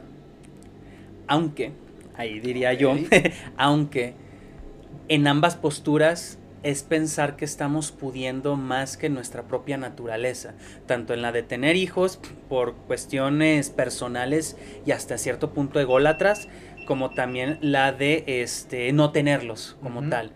¿Por qué? Porque al final de cuentas somos naturaleza. Ahí Freud estaría completamente, eh, ahorita se levantaría de su tumba y te diría completamente, No, nosotros no somos dueños este, de nosotros mismos. Dirá, el yo no es dueño de su casa, o sea, la conciencia de nosotros como tal. Por ende, nosotros aquí venimos a nacer, a procrear, a desarrollarnos, a procrear y a morir. Le vale madre a la naturaleza si nosotros precisamente estamos en cuestión de eh, consumos del planeta, de todo esto, de si quiero ser padre o madre por la cuestión superacional, etc. Si lo vemos desde ese punto de vista hasta biologicista, realmente nosotros, como todas las especies, estamos destinados a seguirnos reproduciendo, reproduciendo. ¿Por qué? ¿Para qué? ¿Quién sabe? Pero todas las especies en su lógica se manifiestan a partir de de se manejan bajo ese principio. Bajo ese principio instintivo. Entonces, es ahí donde más bien habría que introducir la cuestión del ego, que puedes controlarlo, tanto para tener como para no tener, es más bien ahí el asunto de un antropocentrismo muy este, hasta recalcitrante de la modernidad del progreso. Nosotros podemos la cuestión de la natalidad, nosotros podemos administrarla, nosotros podemos hacer esto. Yo quiero ser este papá y mamá para este alcanzar la autorrealización como ser humano híjole, a veces nos embelezamos tanto de repente en esas fantasías que al final de cuentas, no es que no me di cuenta, es que fue un accidente, es que fue no planeado. No es que no se planea, es que simplemente eres naturaleza. Tan es así que al final de cuentas en la naturaleza encuentra las maneras. Sí, encuentra la forma. Al final Exacto. la, la misma naturaleza va a encontrar la forma no sé qué tan contraintuitivo sea justo, o sea, paradójicamente no sé qué tan contraintuitivo sea esto, es decir, ay, quiero ser papá y me voy a someter a un tratamiento, ta, ta, ta, ta, ta. Ok, digo, se puede hacer, porque nuestra misma naturaleza y nuestra misma curiosidad y nuestra sed de conocimiento quizá pues nos ha hecho experimentar muchas cosas que ha tenido resultados muy interesantes que nos permiten hoy en día tener una mejor calidad de vida y poder resolver muchas cosas. Pero como dice el meme, ¿a qué costo? ¿A qué costo? Eh, justo lo decimos, las mismas leyes de la, naturaleza es muy, es muy, vaya, muy, muy básica, pero muy concisa y muy concreta en lo que, en lo que la a la naturaleza se refiere. es decir, la misma naturaleza te dice, se somete a leyes muy básicas, pero muy funcionales. Cada cosa que toma algo de más de lo que le pertenece, perece. ¿Quién no dice que el coronavirus es eso? Que nos está diezmando en términos poblacionales humanos y que es una manera en que la naturaleza está. ¿Quién no te dice que el coronavirus es el antibiótico que la naturaleza tiene para el maldito cáncer que le está cercenando por muchos frentes. Y lo podemos ver desde ese punto. ¿Cómo puedes decir eso? Porque ya estoy escuchando a los que te pueden comentar. ¿Qué te pasa? ¿Qué esto?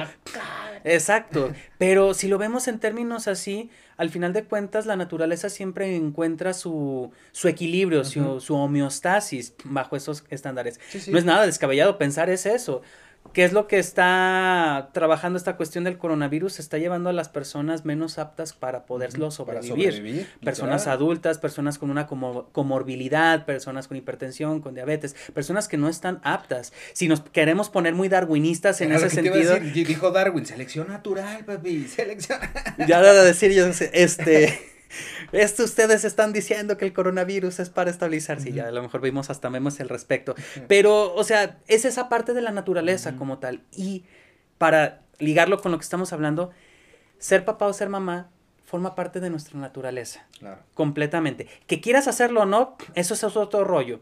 Pero al final de cuentas nosotros somos seres del afecto. No que estés obligado necesariamente a ser papá o a ser mamá. No, no, no, no es la parte en donde entra la humanidad en términos conscientes y de su autorreferencia y poder decidir en ese sentido. Pero sí somos seres del afecto. Por eso no somos seres que podamos vivir fuera de la sociedad. Vivimos dentro de la sociedad porque ahorita lo recuerdo, hasta en esta película de Castaway de este de Tom Hanks, la de Náufrago, eh, está solo completamente. ¿Y qué es lo que genera? Un balón que se llama Wilson. Para no volverse loco. Para no volverse loco, porque justamente... Necesitamos interactuar con él. Exacto, aún sea seres imaginarios, nuestros amigos imaginarios cuando somos pequeños como tal. Pero eso tiene que ver con nuestra naturaleza de seres afectivos y de no solamente relacionarnos, sino también de cuidar. ¿Qué es lo que hace un niño? ¿Qué es lo que hace un niño cuando ve a alguien más pequeño? Lo cuida, lo agarra. es, es, este, es este instinto justamente de cuidar al otro. Eso es la maternidad y la paternidad. Y para darle con todo a lo que estábamos hablando desde el principio, también lo tenemos los hombres. También lo tenemos los claro, completamente, o sea, somos afectivos, somos cariñosos, que de repente tenemos historia que jode esa parte de nosotros, es la que más bien hay que hacernos cargo nosotros. Es, No es que yo esté incapacitado, que yo no esté diseñado para querer, es que también me tuve una serie de experiencias que me fregaron mucho. Por ende, si me hago cargo de eso, puedo sanar esa cuestión. ¿Cómo? O sea, sí me queda claro que, que, que no estamos diseñados para estar solos. O sea, en, este, en esta ingeniería y en este diseño y, en nuestro ADN y en el microbioma se, se fue haciendo, evolucionando y, continuamos en, en, una evolución y en un crecimiento constante. Y, y, de alguna manera, no, o sea, no necesariamente este sentido de pertenencia o de validación que intrínsecamente también necesitamos estarlo validando todo el tiempo. Pero lo que tiene que ver puntualmente con los padres, específicamente con la figura paterna, no necesariamente es un tema, ni, yo lo, siento y lo veo así, no necesariamente es un tema eh, cultural o un tema contemporáneo, por así decirlo, porque lo venimos arrastrando, o sea, desde el Homo erectus hasta contemporáneamente donde, donde pues bueno, los, los sapiens, nosotros, la especie predominante, porque a ver, también fue una puta masacre, realmente fue una masacre, eliminamos yo creo que fue de las primeras especies que eliminamos en el y eliminamos hoy el mamón. Pero, pero bueno, como especie, el sapiens, está documentado, hay distintas teorías, pero el, documento pues más, más certero es que pues, realmente fue una masacre y fuimos masacrándolos hasta que los eliminamos. Completamente. Pero justo esto, o sea, en, en esta evolución y en esta em, eh, en este andamiaje cognitivo y el uso de la razón y la evolución al poder meterle filtros porque para mí son filtros al final del día. Son ciertas cosas que intuitivamente lo quieres hacer pero después contraintuitivamente se, se vuelve al meterle filtros. Claro. O sea es como un niño y esta capacidad de asombro no es de, ah, ok, wow, está sucediendo esto, uy, el fuego, pero es como que, ah, no, espérate, hasta para acá, no sé qué, bla, bla, bla, no, tú, tú, tú, tú. Entonces eso se, se vuelve contraintuitivo. Pero entonces, ¿cómo podemos, no sé si, si luchar contra eso, porque de alguna manera también lo traemos genéticamente? O sea, hay predisposiciones genéticas que marcan cierta línea y cierto camino. ¿Se podrá luchar contra la misma genética y, e ingeniería humana para mejorar? No recuerdo el, autor, ahí se los debo, pero mencionaba que el ser humano es el animal antinatural por autonomacia. ¿Por qué antinatural? Gran frase, wow, gran frase. Porque no, siempre está renegando de su naturaleza. Siempre está mm. buscando salirse de la vertiente lógica de cualquier otro animal en general.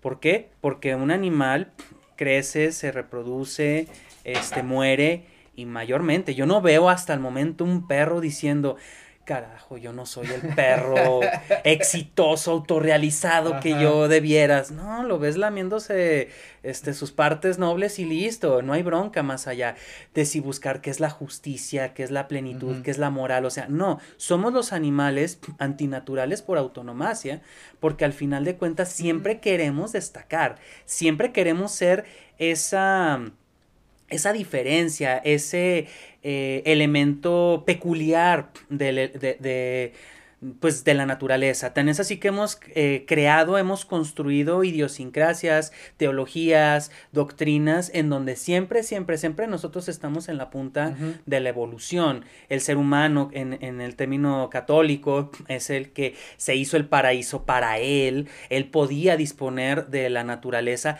un afecto que parece inofensivo, pero que todavía lo traemos aquí de que nos... La naturaleza nuestra, está a nuestra disposición, los animales también. Y que no solamente pertenece al catolicismo, sino que pertenece a otras teogonías, a otros mitos. Desde el antropoceno que venimos arrastrando esto justamente porque, es, o sea, yo, a mí se me figura, y, y, lo veo así como con esta analogía. Ya habíamos dicho que los niños son estúpidos por naturaleza.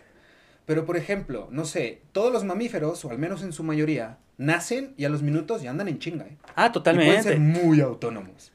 O sea, y el mamífero que tú me digas que gustes y mandes, nace y puede caminar en breve o le cuesta un poquito, pero, pero puede ser muy autónomo en muchísimas cosas. El ser humano, ¿no? Exactamente. O sea, por ejemplo, eh, eh, Harari, lo, eh, Yuvan o Harari, ay, no me, siempre se me olvida, ayúdame. Em, en animales, de animales a Ajá, sí, sí, sí. plantea esta eh, premisa, bueno, no es premisa, o sea, en, en, este documento, en este texto, te, digo, no lo quiero hacer garras porque es muy, muy sustancial, pero justo nuestra misma evolución nos fue orillando a que fuera de esa manera, lo hablamos hace rato, o sea, ¿por qué tenemos embarazos de nueve meses? Y el, el, producto de ese embarazo, o sea, tú dejas a un delfín recién nacido y puede ser independiente. Ya nada. Tú dejas a un niño recién nacido. Se muere. O sea, literal, muere. Y necesita tener esta, eh, este moldeaje y este andamiaje que es lo que eventualmente crea grupos y luego crea sociedades. Entonces, en el, en el, en el andamiaje... No, pero adelante, interrúmpeme cuando quieras. si no, yo no me callo. adelante. Desmond Morris va a contestar eso a partir de justamente, y otros autores, de que ese, esa prema, ese nacer tan prematuros genera precisamente la cuestión afectiva. Tú dejas a otro cachorro y demás medio puede subsistir. Tú dejas a un anfibio como las tortuguitas que se van al mar y todo, o sea, ya tienen en su código qué hacer. Nosotros no, nosotros somos dependientes totalmente. El primer año, pongámoslo de esta manera, somos dependientes de este de nuestros progenitores o, de, de, alguien más. o de alguien más. Bajo ese aspecto se justifican dos cuestiones. Una, que somos seres muy afectivos precisamente por esa necesidad de cercanía de que alguien se tiene que hacer cargo de mí. Y la otra es la que tiene que ver con que la naturaleza siempre va a encontrar su manera de desarrollar las herramientas de una especie como tal, garras, pelaje y demás. ¿Por qué nacemos tan prematuro? Porque le damos más prioridad a nuestra masa encefálica. Exactamente. Que si duramos más en el vientre materno, por nuestra masa encefálica que por nuestra proporción corporal es muy grande, o sea, dirían... Vamos a batallar más en salir. Exactamente, vamos a batallar más en salir. Dirían, eh, un elefante tiene una masa encefálica más grande, claro, pero ve el tamaño que tiene y en su proporción su cerebro es muy pequeño correspondiente a su cuerpo.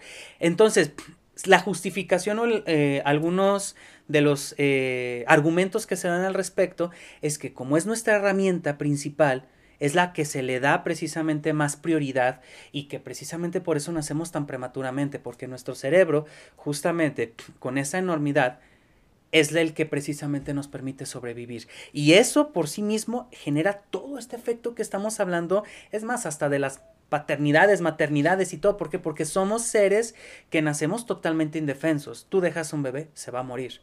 Si alguien no se carga, hace cargo de él, va a perecer totalmente. Aún llore, aún esto. Además, otras especies tienen mejor. No sé, que no sé, a lo mejor tú sabrás un poquito más en ese sentido que yo. Me queda clarísimo que sabes todo más en ese sentido que yo. Pero, por ejemplo, ¿cuál sería como este nexo causal? Porque justo de bebés necesitamos demasiada atención de terceros. Si no, si no perecemos. Totalmente. Pero de adultos, lo decíamos justo ahorita, que era el punto al que quería llegar, nos sentimos muy individualistas y muy independientes cuando es como, dude, no, no, no, o sea, no, güey, no, no podemos vivir solos, o sea, no, no podemos existir solos, porque o nos volvemos locos o necesitamos de alguien más porque tampoco lo podemos saber todo.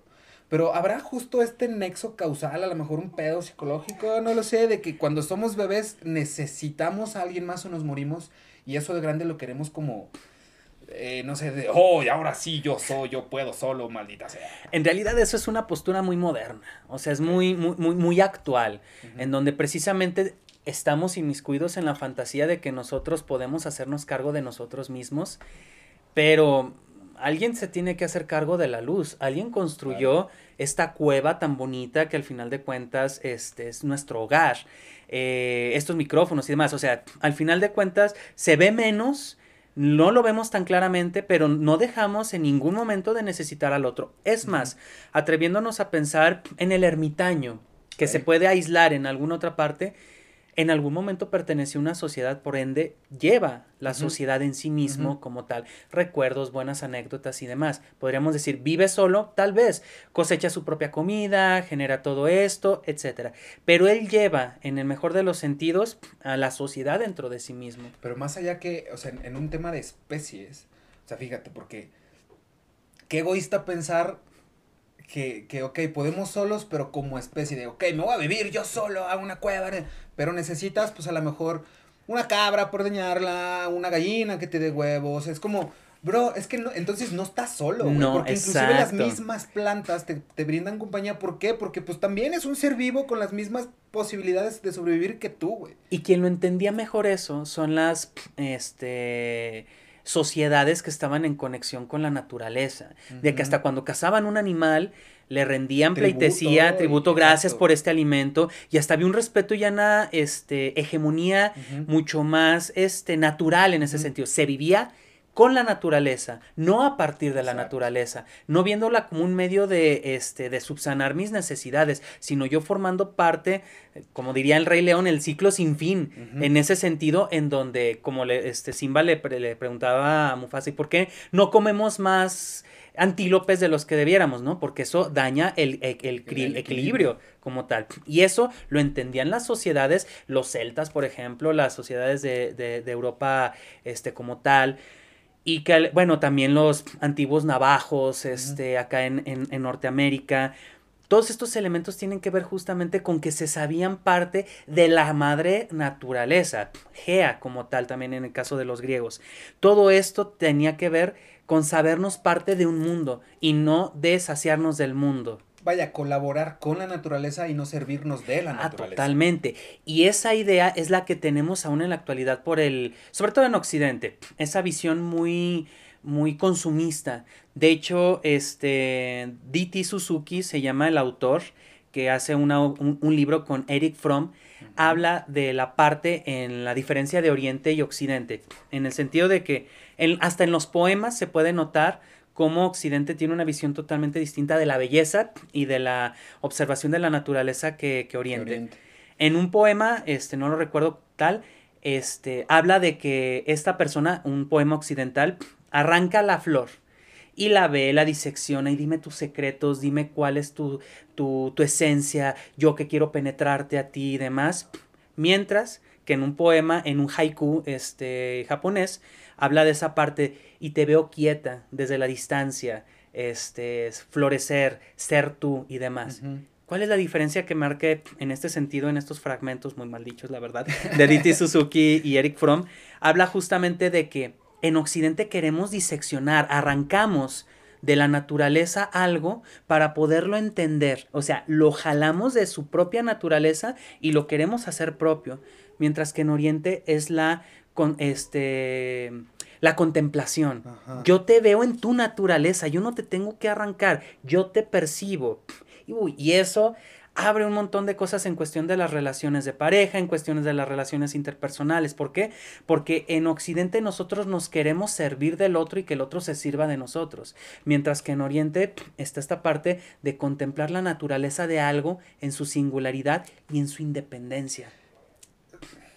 Es, muy curioso, fíjate, me acordé ahorita, te lo voy a decir, pero me acordé porque sí es muy curioso en, en hay, vaya, cosas muy particulares, culturalmente hablando, esas diferencias muy marcadas entre Oriente y Occidente. Por ejemplo, también el otro día estaba leyendo un texto japonés, no recuerdo el autor, la verdad, muy pequeñito, pero, pero muy lindo.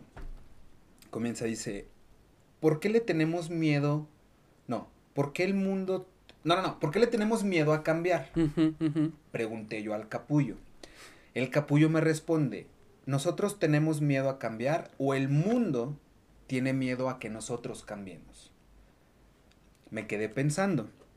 Me fui y después regresé y el capullo ya no estaba. En eso se paró la mariposa en mi hombro y me dijo, entonces, ¿nosotros tenemos miedo a cambiar o el mundo tiene miedo a que nosotros cambiemos? Me quedé pensando y quise decirle algo. No le dije nada y mejor contemplé su vuelo. Exacto. ¡Wow! Es como, a mí me tronó la cabeza, dije, pero claro. Es, que entonces, ¿qué, o sea, ¿a qué le tenemos miedo? Y, vaya, a mí se me ocurrieron 37 mil premisas que pudiera desarrollar después de ese argumento, pero es que claro, o sea, te pone esta analogía de primero le pregunto al capullo y después vi que el capullo evolucionó, cambió en una mariposa y es como que, hey, hold on, ¿por qué cambiaste? ¿Qué pedo? Es como, no, güey, espérate. ¿Te fijas cómo el que tiene miedo de que el otro cambie eres tú y no tu miedo a cambiar? Exactamente. Porque luego se convierte en esto que va para atrás de, ay, es que si yo cambio, es que me da miedo cambiar, pero es que no te da miedo cambiar porque entonces se convierte este, esta lucha de lo que tú quieres versus con la, contra lo que tú crees que ellos quieren de ti. Y todo esto, ahorita que estás platicando, a todo esto se refiere precisamente el temor de ser papás.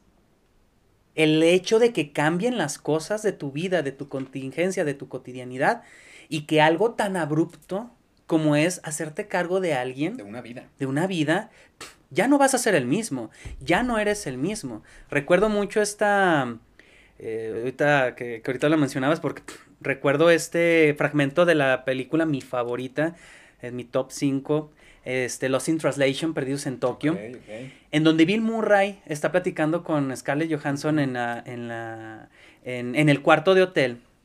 Y es que Scarlett Johansson le pregunta, oye, ¿y ser papá? Porque hablan de otros temas, pero ¿ser papá es difícil?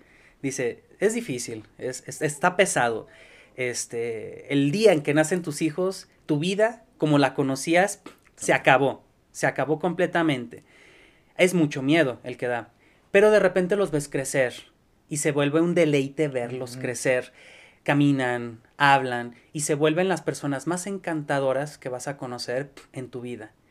Por ese afán, o, o porque lo ligo con este sentido, este es eh, actual, este, este hombre actual que quiere precisamente siempre forjar su destino y todo, quiere evitar todos esos cambios abruptos, quiere precisamente establecer una meta y llegar a esa meta, autorrealizarse, ser feliz, este, todo eso. Y cualquier cosa que altere eso, hay que evitarla. Por eso hay mucha gente que también está tratando de evitar ser papás de rey o mamás. Reitero, muy respetable. Respeto mucho más eso que traer a hijos que no, este, que, no vas a atender. Pero, bajo qué métrica, porque siento yo que todo tenemos que, o más bien, todo lo planteamos y tenemos cierto punto de partida dentro de las métricas. Pero bajo qué métricas, por ejemplo, tú defines el éxito. Por ejemplo, está estos memes de, uy, a huevo, un año más sin salir embarazada como meme cool y si para ti es un éxito un año más sin salir embarazada, chingón, qué bueno. Pero bajo qué métricas estás midiendo tu éxito? Porque si tu éxito es, ay, ok, año nuevo, fiesta sin un hijo y sin un embarazo, chingón. Pero, pero como, ¿por qué un embarazo tendría que ser un fracaso? Exacto. ¿Por qué ser padre tendría que ser un fracaso? ¿Por qué divorciarte tendría que ser un fracaso? ¿Por qué casarte tendría que ser un éxito? ¿Por qué tener un trabajo bien remunerado tendría que ser éxito? Y ahí es donde empezamos a, a, contestar sobre este tipo de esquemas que se nos han fijado y que se nos han establecido de manera muy errónea y que simplemente duplicamos y jamás cuestionamos. Entonces, es precisamente eso. ¿Tú cómo te lo vas a preguntar y qué te vas a contestar de manera personal? A partir de tu coyuntura, a partir de tu historia de vida, a partir de tus deseos, tus necesidades. Porque hay gente que tiene muy claro y de manera muy honesta, yo no quiero ser padre. ¿Por qué? Porque tengo una experiencia de haber tenido un padre ojete, una madre ojete. Yo no quiero ser eso. Totalmente respetable y te lo aplaudo. Pero como lo señalabas hace un rato, en términos de la conciencia, no de arrancar, en esta cuestión del, del, poema y del haiku, no de arrancar la flor, sino de contemplar tu, con, tu, tu ser, tu, tu qué eres como tal. Y no eh, anticiparte y no manipular y no forzar. Creo que esa es la parte hay que fluir, no hay que forzar como tal. Y en este sentido, tomar la decisión de si ser padre o no, no es algo fácil, nunca va a ser fácil en este sentido. Pero si lo tienes consciente y trabajado, va a ser una decisión mucho más certera. Pero fíjate, hasta dónde, hasta dónde sería, pues literal y como es la falta de huevos. Porque, por ejemplo, tú mencionas, es que, ah, yo no quiero ser padre porque tuve un papá bien ojete. Pero eso es montarse en una narrativa para no hacerse responsable de ciertas decisiones que se tomaron, o sea, no hacerse responsable de la paternidad, o sea, es no hacerse responsable de tus decisiones también, porque tú también decides si tu papá fue ojete o no. Ah, claro. Que a ver, ojo, por ejemplo, te lo comparto y no tengo ningún problema con compartirlo. Yo durante mucho tiempo pensé que mi papá era un ojete. Ajá, y pinche viejo, y era hablar de él y acordarme, nada, chinganos, no me lo mencionen, Hace poco hablé con él, estuvimos cinco horas platicando, nos echamos unas cubitas, nos dijimos todo lo que nos tenemos que decir y y no mames lo que me, eso a mí me sirvió. Claro. Y yo, porque yo le decía, por ejemplo, yo le decía, es que yo, es que yo no me quería convertir en ti. Yo no quería ser como tú y yo quiero hacer las cosas diferentes con mis hijos. A lo que voy con esto es, de alguna manera yo me hice responsable de la narrativa que evidentemente, en la cual yo me monté para justificar mi falta de huevos o mi falta de valor y coraje para entonces hacerme responsable de mis decisiones, de mis sentimientos y de mis ideas y pensares, porque también las ideas son muy moldeables, ¿eh? Y muchas veces pensamos que las ideas o los sentimientos o los comentarios son a perpetuidad. No. Cambiamos. Entonces, yo tuve que hacer este ejercicio introspectivo a lo mejor de decir, verga, es que sí, neta, algo no anda bien, porque yo lo sentía que algo no andaba bien y que no me permitía conectar o desdoblar o estar bien con mis hijos. Y dije, a ver, vamos a analizar esta narrativa en la que yo me monté durante muchos años, eh, ojo, durante muchos años en la que yo decía, es que mi papá es una mala persona. Hasta que dije, no.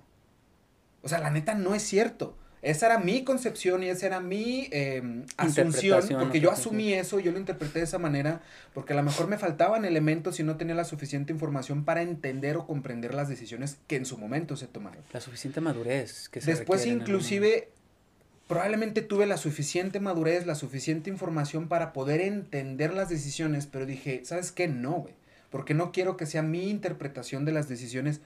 Y si pregunto, y si mejor me quito de dudas y si mejor me doy un tiro con mis demonios yo y también enfrento mis pedos. Y yo me senté con mi señor padre, que la neta, saludos si nos está viendo, lo dudo. Pero pues saludos, jefes, si nos estás viendo. Yo le dije, ¿sabes qué, papá?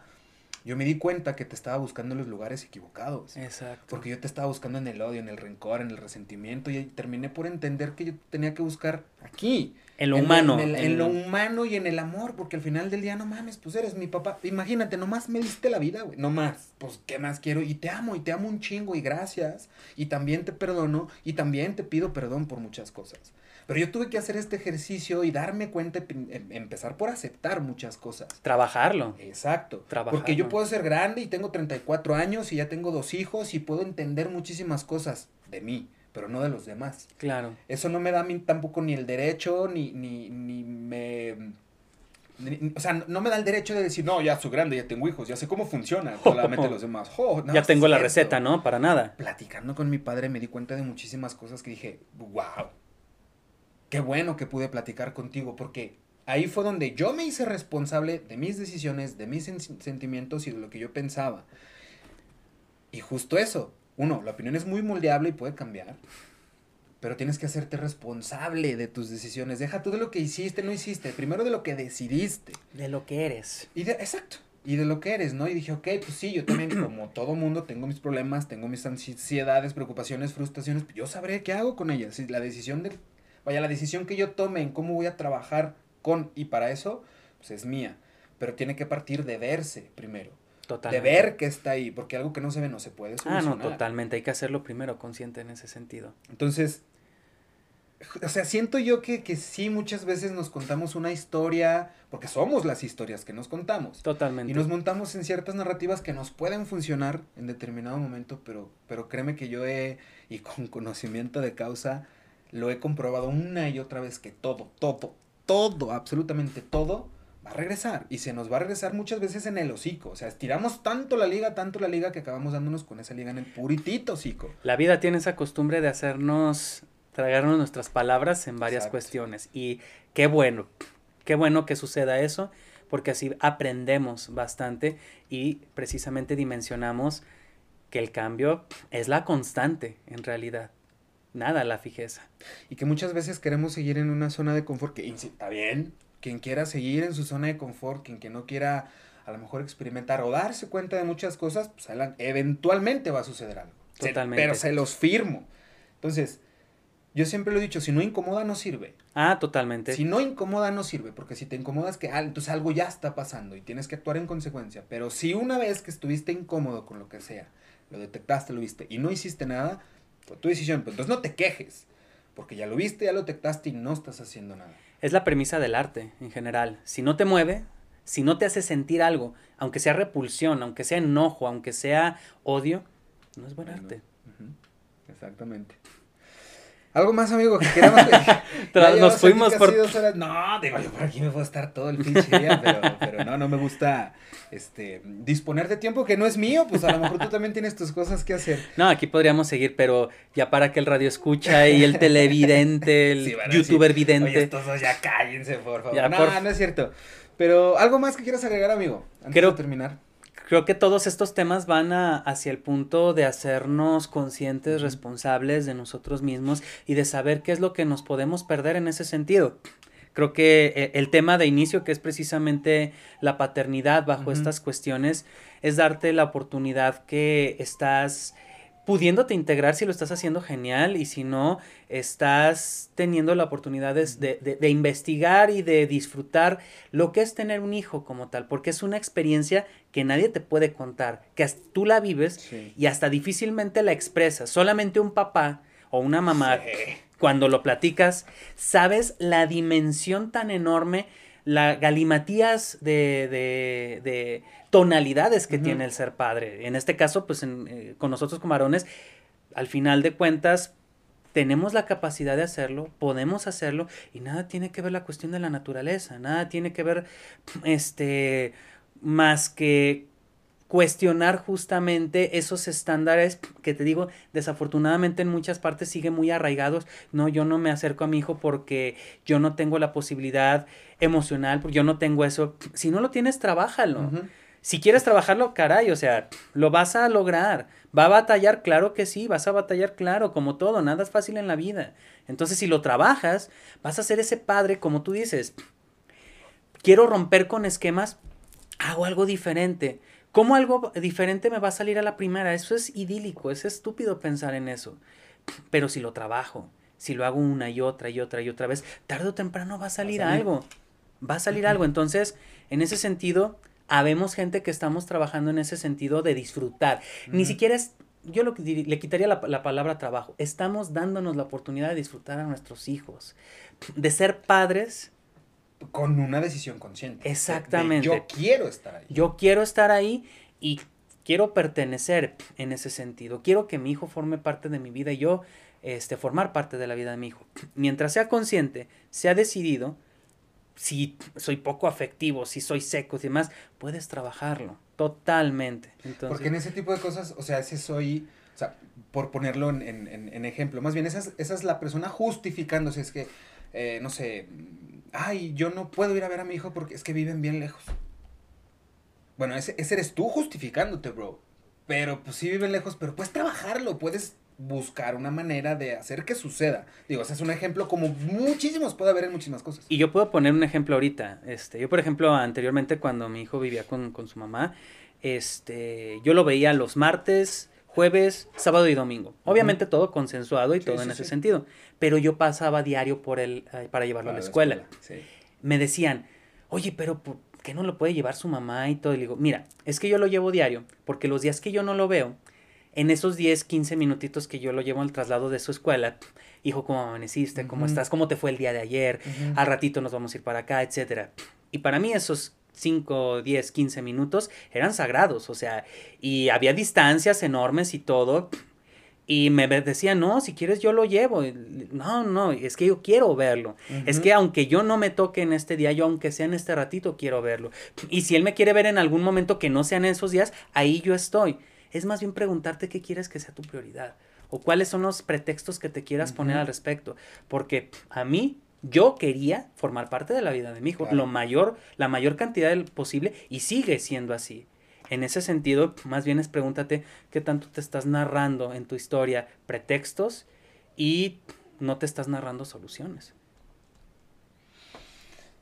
Ay, pues es que en, pregunta, es que ese es el pedo que no nos preguntamos, o sea, no nos cuestionamos las cosas y las damos por las damos por hecho, pero no preguntamos las cosas, inclusive a veces hasta el preguntarle, porque yo por ejemplo también cuando había clases, yo también iba por mi hijo y lo llevaba a la escuela porque en, las mañanas era ese momento de hasta, eh, clave y ponernos al día y, e intentar pasar un tiempo de calidad con él, aunque sea en el transcurso, pero eso, vaya, a mí me gusta y ellos también lo agradecen, porque e inclusive de esa manera, y tú lo decías muy atinadamente hace rato, no se trata de hacer las cosas como nosotros querramos, sino se trata de ser equipo. Saber ser y hacer equipo. ¿Con quién? Pues, pues, con la mamá o eventualmente si es con el padrastro. Exacto. pues hay que ser equipo, bro, porque pues la neta, si no se sabe ser y hacer equipo, entonces no le juegues al güey. Exacto. O sea, entonces hazte un lado, o sea, no estorbes, brother. Exactamente. Porque Si, no, nomás le estás jugando a que estás haciendo equipo, le estás queriendo aparentar, porque también existe mucho eso de, ah, huevo, la foto, no sé qué, pum, para. Bueno, ya vete. Ajá, es como, bueno, todo se te va a regresar. Y ojalá no en el hocico, como la liga que estiramos tanto y nos regresa el chingadazo en el hocico, pero todo se va a regresar, es más bien qué semillitas estamos plantando ahorita para que lo, que mañana querramos cosechar. Que no se trata de decir, uy, voy a tratar bien chido a mi hijo para que el rato seamos super compis, porque pues tampoco puede suceder eso, ¿eh?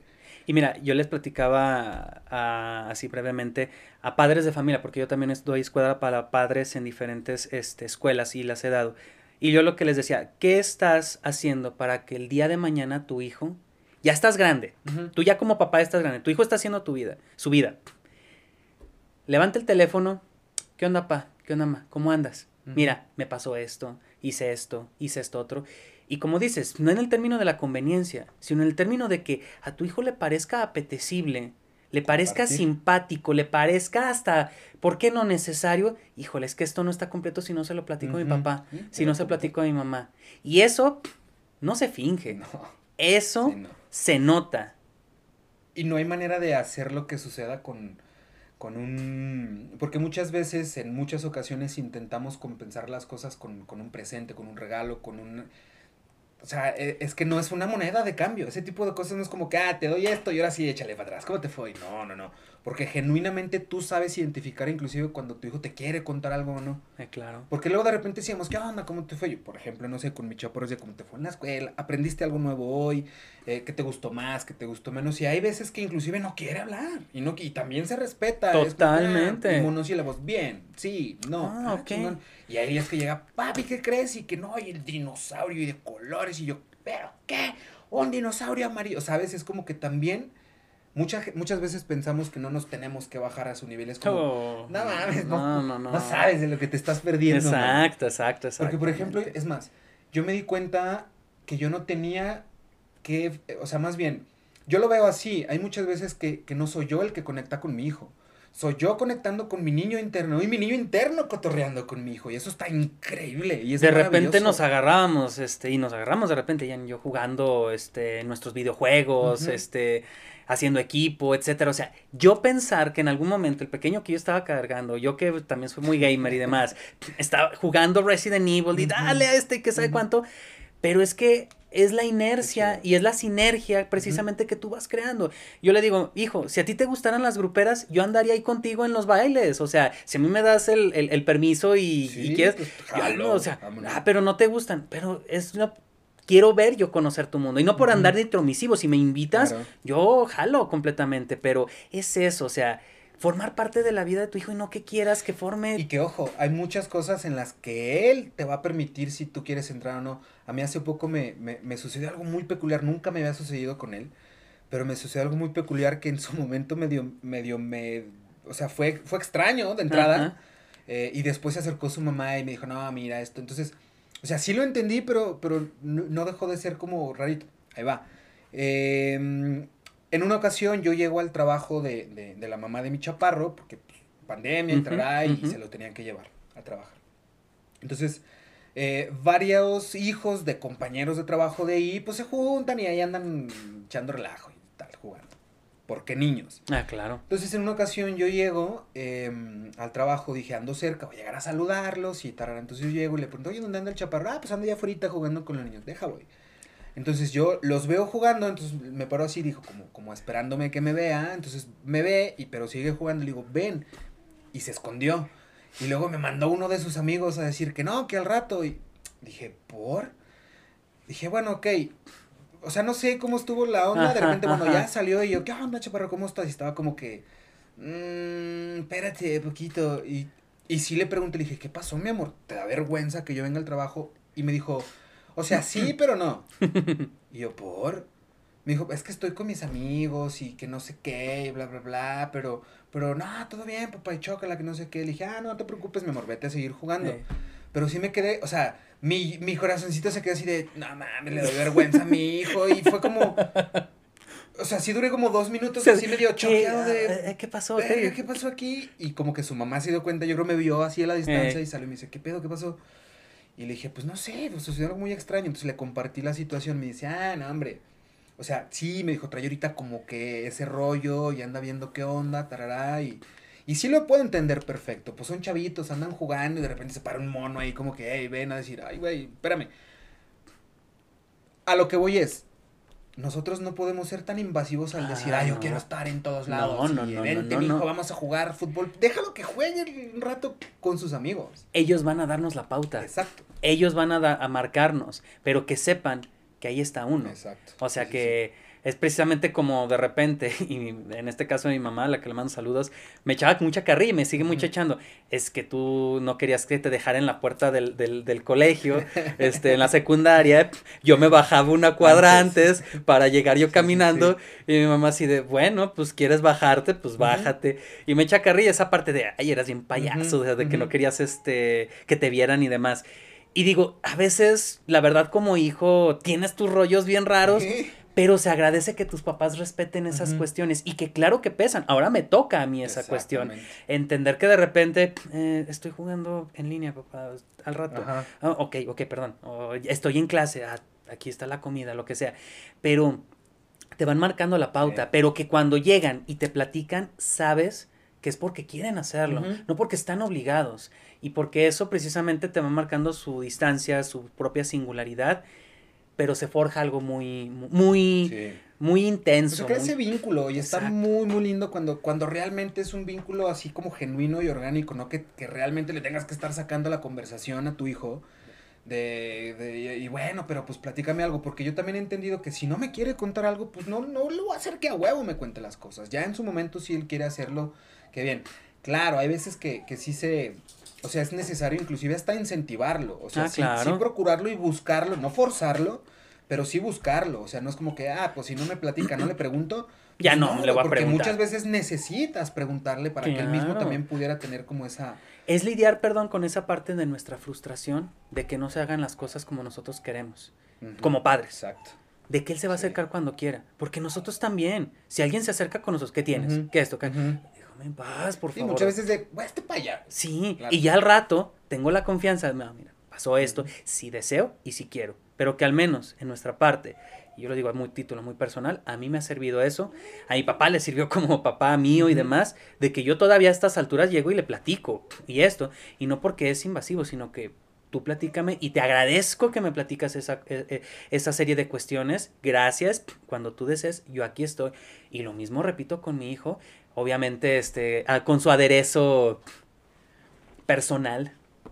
Eh, exacto, ese es justo el punto al que iba, en el, en el sentido de cómo uno intenta ser y hasta no ser con tu hijo con, esa particularidad y con ese sazón muy propio y muy particular. O sea, por ejemplo, no sé, eh, en cuestión musical, no sé, hablando, digo, mi hijo tiene seis años, pero de repente me dice, no, papi, ponte esas, esas canciones así que me gustan de tus amigos los raperos, por ejemplo. pues bueno, digo, procuro que sea una canción que no sea tan y que la pueda escuchar pero le gusta, o sea, no es como que yo le voy a imponer, no, tienes que escuchar esto. Y si a mi hijo le gusta algo de lo que yo consumo, qué bien. Oh, sí. Pero si él también tiene decisión propia, puede poner otra cosa, porque, por ejemplo, a mí lo que me gusta así, lo mío, lo mío, pues es, es más por el, por el rock, por ejemplo. Crecí con eso. Pero me fascinan otro tipo de músicas, otros géneros, otros ámbitos. Y que también yo ver que mi hijo de repente vamos en el coche, lo vuelto a ver por el espejo y, va como en el flow, dices, nice. Eso, bien, gracias. Y que igual también de repente me dice, nah, esa no me gusta, papá, quítala. Órale. Va, no hay bronca. Pero, o sea, no, no, no necesariamente tiene que ser una línea particular y no, de 5 a 7 tiene que escuchar, de 8, no, no, no, no, espérate.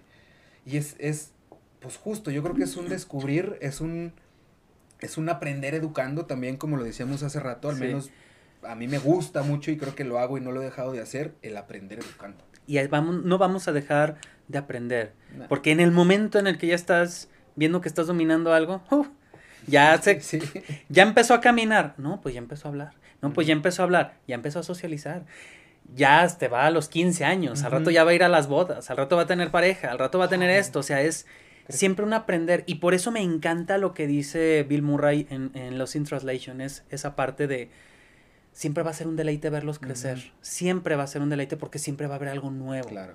Y ese deleite, la pregunta es: ¿quieres tomarlo? ¿Quieres estar ahí? ¿Quieres estar ahí? Esa es la parte importante. Pues bueno, creo yo que entonces, pues nada, digo, en síntesis, pues no, no, no hay una fórmula precisa, una fórmula concreta. Eh, no sé qué tan, qué tan pragmático sea dar un consejo después de todo lo que hemos estado compartiendo, pero pues al final del día es como ustedes busquen su propio método, lo que les funcione, si sienten que les funciona bueno, si sienten que no les está funcionando, pues ahí no es. Exacto. Nomás es echarse para atrás, ya vieron que por ahí no es. Pues regrésate. para y- atrás y ahora dale por acá, no pierdes con, con nada con intentarlo. Y, y siento yo que, que pues sus hijos el día de mañana se los van a agradecer mucho. Totalmente, totalmente. Entonces, ay, por mí yo me quedaba, iba por más café y nos quedamos aquí, pero, pero pues nada. Eumir, muchísimas gracias nuevamente por, por venirte a estos no, al contrario, y- gracias por la invitación, Diego. Y, y no, a mí se me hace que esto ya va a estar pasando más seguido, porque se Ah, pone muy bueno. No, hombre, no, no, pues yo contento y este gozoso en estar en este espacio y pues al contrario, el chisme se pone re bueno. Esperemos que lo disfruten allá. Amigo, ¿dónde te podemos encontrar? Si te quieren contactar, si te quieren conocer, conocer tu trabajo, lo que haces, ¿dónde te podemos encontrar? Claro que sí, en, en- tanto en Facebook, Instagram y YouTube estamos como eumir.cázares. Este, reitero, eumir.cázares y ahí estamos subiendo contenido referente a psicología, referente a sociología, temas de interés, este, frases, videos, este, las aportaciones que hacemos a veces, ahorita ya estamos también la, colaborando en Televisa Zacatecas, Ah, qué un- chido. una vez por bien. semana, este, con temas este, también de, de salud mental, de bienestar y todo eso. Y pues ahí estamos, ahí estamos este, trabajando y también tenemos este, la consulta privada, también este, en Eumir Cázares, ahí viene toda la información para aquellos que deseen participar y desear que, deseen que llevemos un trabajo en conjunto. Pues ahí está, ahí quedó el contacto de Mir. Que, de hecho, un consejo que sí les quisiera dar es, vayan a terapia. Ajá, totalmente. La verdad es que sí vayan a terapia. Si ustedes sienten que, que, que, que hay algo que ahí no está funcionando, si hay algo que quieren comprar, etcétera, vayan a terapia, busquen ayuda, porque la neta no podemos solos. A mí me ha quedado clarísimo siempre, sin ayuda no vamos a poder. Y si sienten que tienen un problema, una situación, lo que sea, acérquense con su terapeuta favorito, hacer, busquen ayuda. Pues miren, está Umir y, se los aseguro que si ustedes contactan, contactan, perdón, a Umir y Umir no puede, Umir les va a decir. Ah, no, totalmente. O sea, porque también es muy decir, bueno, yo no puedo, mi agenda, lo que sea, pero mira, dale para acá. Exacto. Aquí sí. Exacto. Entonces pregunten, el que pregunta no se equivoca y, y si sienten que necesitan ayuda, no tengan miedo, la neta, muchas veces pensamos que, que, que el pedir ayuda es sinónimo de debilidad. Y que No, no, dejemos atrás tontería. esas tonterías. Entonces, sí, este, pues vayan a terapia, es bien bonito. Y la, y la que a ustedes les funcione, ¿eh? La- o sea, yo personalmente me fascina la terapia. eh, y pues yo creo que ese sí sería mi consejo que les, que les daría. Totalmente. Y pues nada, qué mejor terapeuta que este personaje que tenemos aquí y que sí, pues no puede porque, porque pues también a veces uno tiene sus cositas que Porque hacer. también vida. Esa, porque pues vida. Eh, estoy segurísimo que Umir les va a decir para dónde. Entonces, Totalmente. Pues sí, ese sí es un consejo que yo les daría. Y pues nada, muchas gracias también a ustedes que nos estuvieron viendo, que nos estuvieron escuchando, quienes se quedaron hasta el final. Mira, ya llevamos más de dos horas. Ah, hijos. Pero quienes se quedaron hasta el final, neta, muchas gracias. Gracias por vernos, gracias por escucharnos.